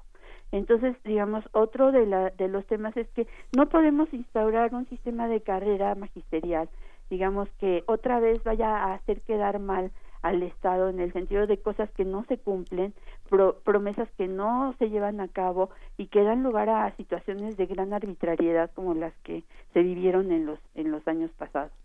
Este, el tema de, de la educación privada mejor se lo dejo a Manuel y sé que ya hay muy poco tiempo y agradezco a ustedes eh, digamos la oportunidad de, de comunicarme con su con su audiencia. No, al contrario, doctora Aurora Loyo, eh, doctor Manuel. Eh, eh, eh, Aurora, qué mala eres, que me has dejado lo de los particulares. no, no, no, eso es, eso, es, eso es una broma. A ver, la educación privada en México, eh, desde 1917, eh, digamos, los particulares pueden dar educación y esto no ha cambiado, eh, siempre y cuando tengan la autorización de la autoridad. Porque alguna vez Roberto Rodríguez hizo una cosa muy interesante que fue decir, ¿por qué no le quitan la P a la CEP? y tenemos una Secretaría de Educación, porque parece que tenemos una educación, una Secretaría de Educación pública y entonces no tenemos ninguna coordinación de la privada.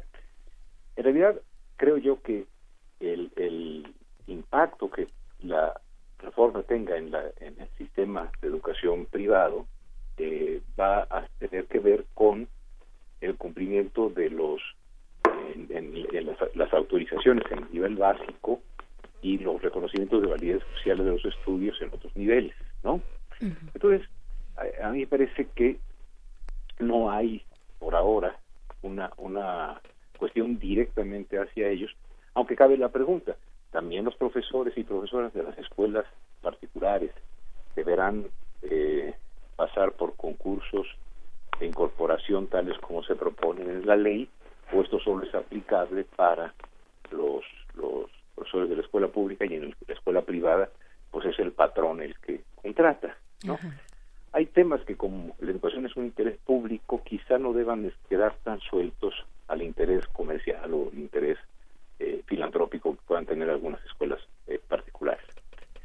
Y bueno, me parece que sí, bueno, este, hay, hay un punto que no hemos tocado, que también creo que la audiencia nos sería bueno que eh, también pensar en ello. En esta reforma se establece que la educación superior también va a ser una educación obligatoria y también se dice que gratuita. Este tema es un tema importante porque al gobierno del presidente López Obrador le importa muchísimo la inclusión, la equidad, ¿no? Mientras quizá el gobierno de Peña estaba más ubicado en la calidad, ¿no? Eh, aquí parece que el tema de la equidad, o sea, de la inclusión, es un poco, bueno, es inclusión con excelencia, que bueno, también eso merecería toda una reflexión. Por supuesto. Pero en educación superior, a ver, hechos son amores y no buenas razones. Si se quiere tener una educación superior, obligatoria y gratuita, hay, como dice Aurora, que decir, y con qué ojos divina tuerta, es decir, con cuánto dinero contamos para que de ser gratuita, en educación superior este, pública, en la cual se cobran cuotas, al no cobrarse porque es gratuita, sea respaldada por dinero público. Y la otra, que las becas que se, que se ofrezcan a los muchachos para poder llevar a cabo estudios de educación superior sean exclusivamente para en, instituciones públicas, porque si no sería transferir dinero público a instituciones privadas, al estudiante, a la muchacha, al muchacho se le da una especie de cheque y él decide a quién se lo entrega. Pero cuidado, eh, la mayoría de las instituciones eh, privadas eh, están en una lógica en la cual interviene el lucro. En consecuencia, darles ese dinero por público para que mejoren sus finanzas, para que crezcan los negocios como la Uriate, como los grupos Apolo, que hasta cotizan en la bolsa en Nueva York. Hay que tener mucho cuidado.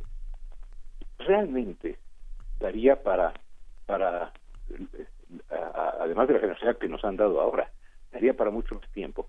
Pero yo creo que una muy buena propuesta que quizá Aurora y yo podríamos hacer, y a través de, de usted, de Ángel y Berenice, es que el, el que, nuestro auditorio, sobre todo un auditorio tan tan eh, culto como el de Radio Universidad, tome la iniciativa, la vea, se puede bajar en internet, la revise, eh, se involucre en la discusión, no de lo que dicen los medios que está pasando, sino en lo que está discutiéndose en el Congreso y luego entre la coordinadora y la CEP, etcétera, para ver que yo no sé cómo se vaya a resolver, porque como diría mi abuelo, prever es difícil, sobre todo si se trata del futuro.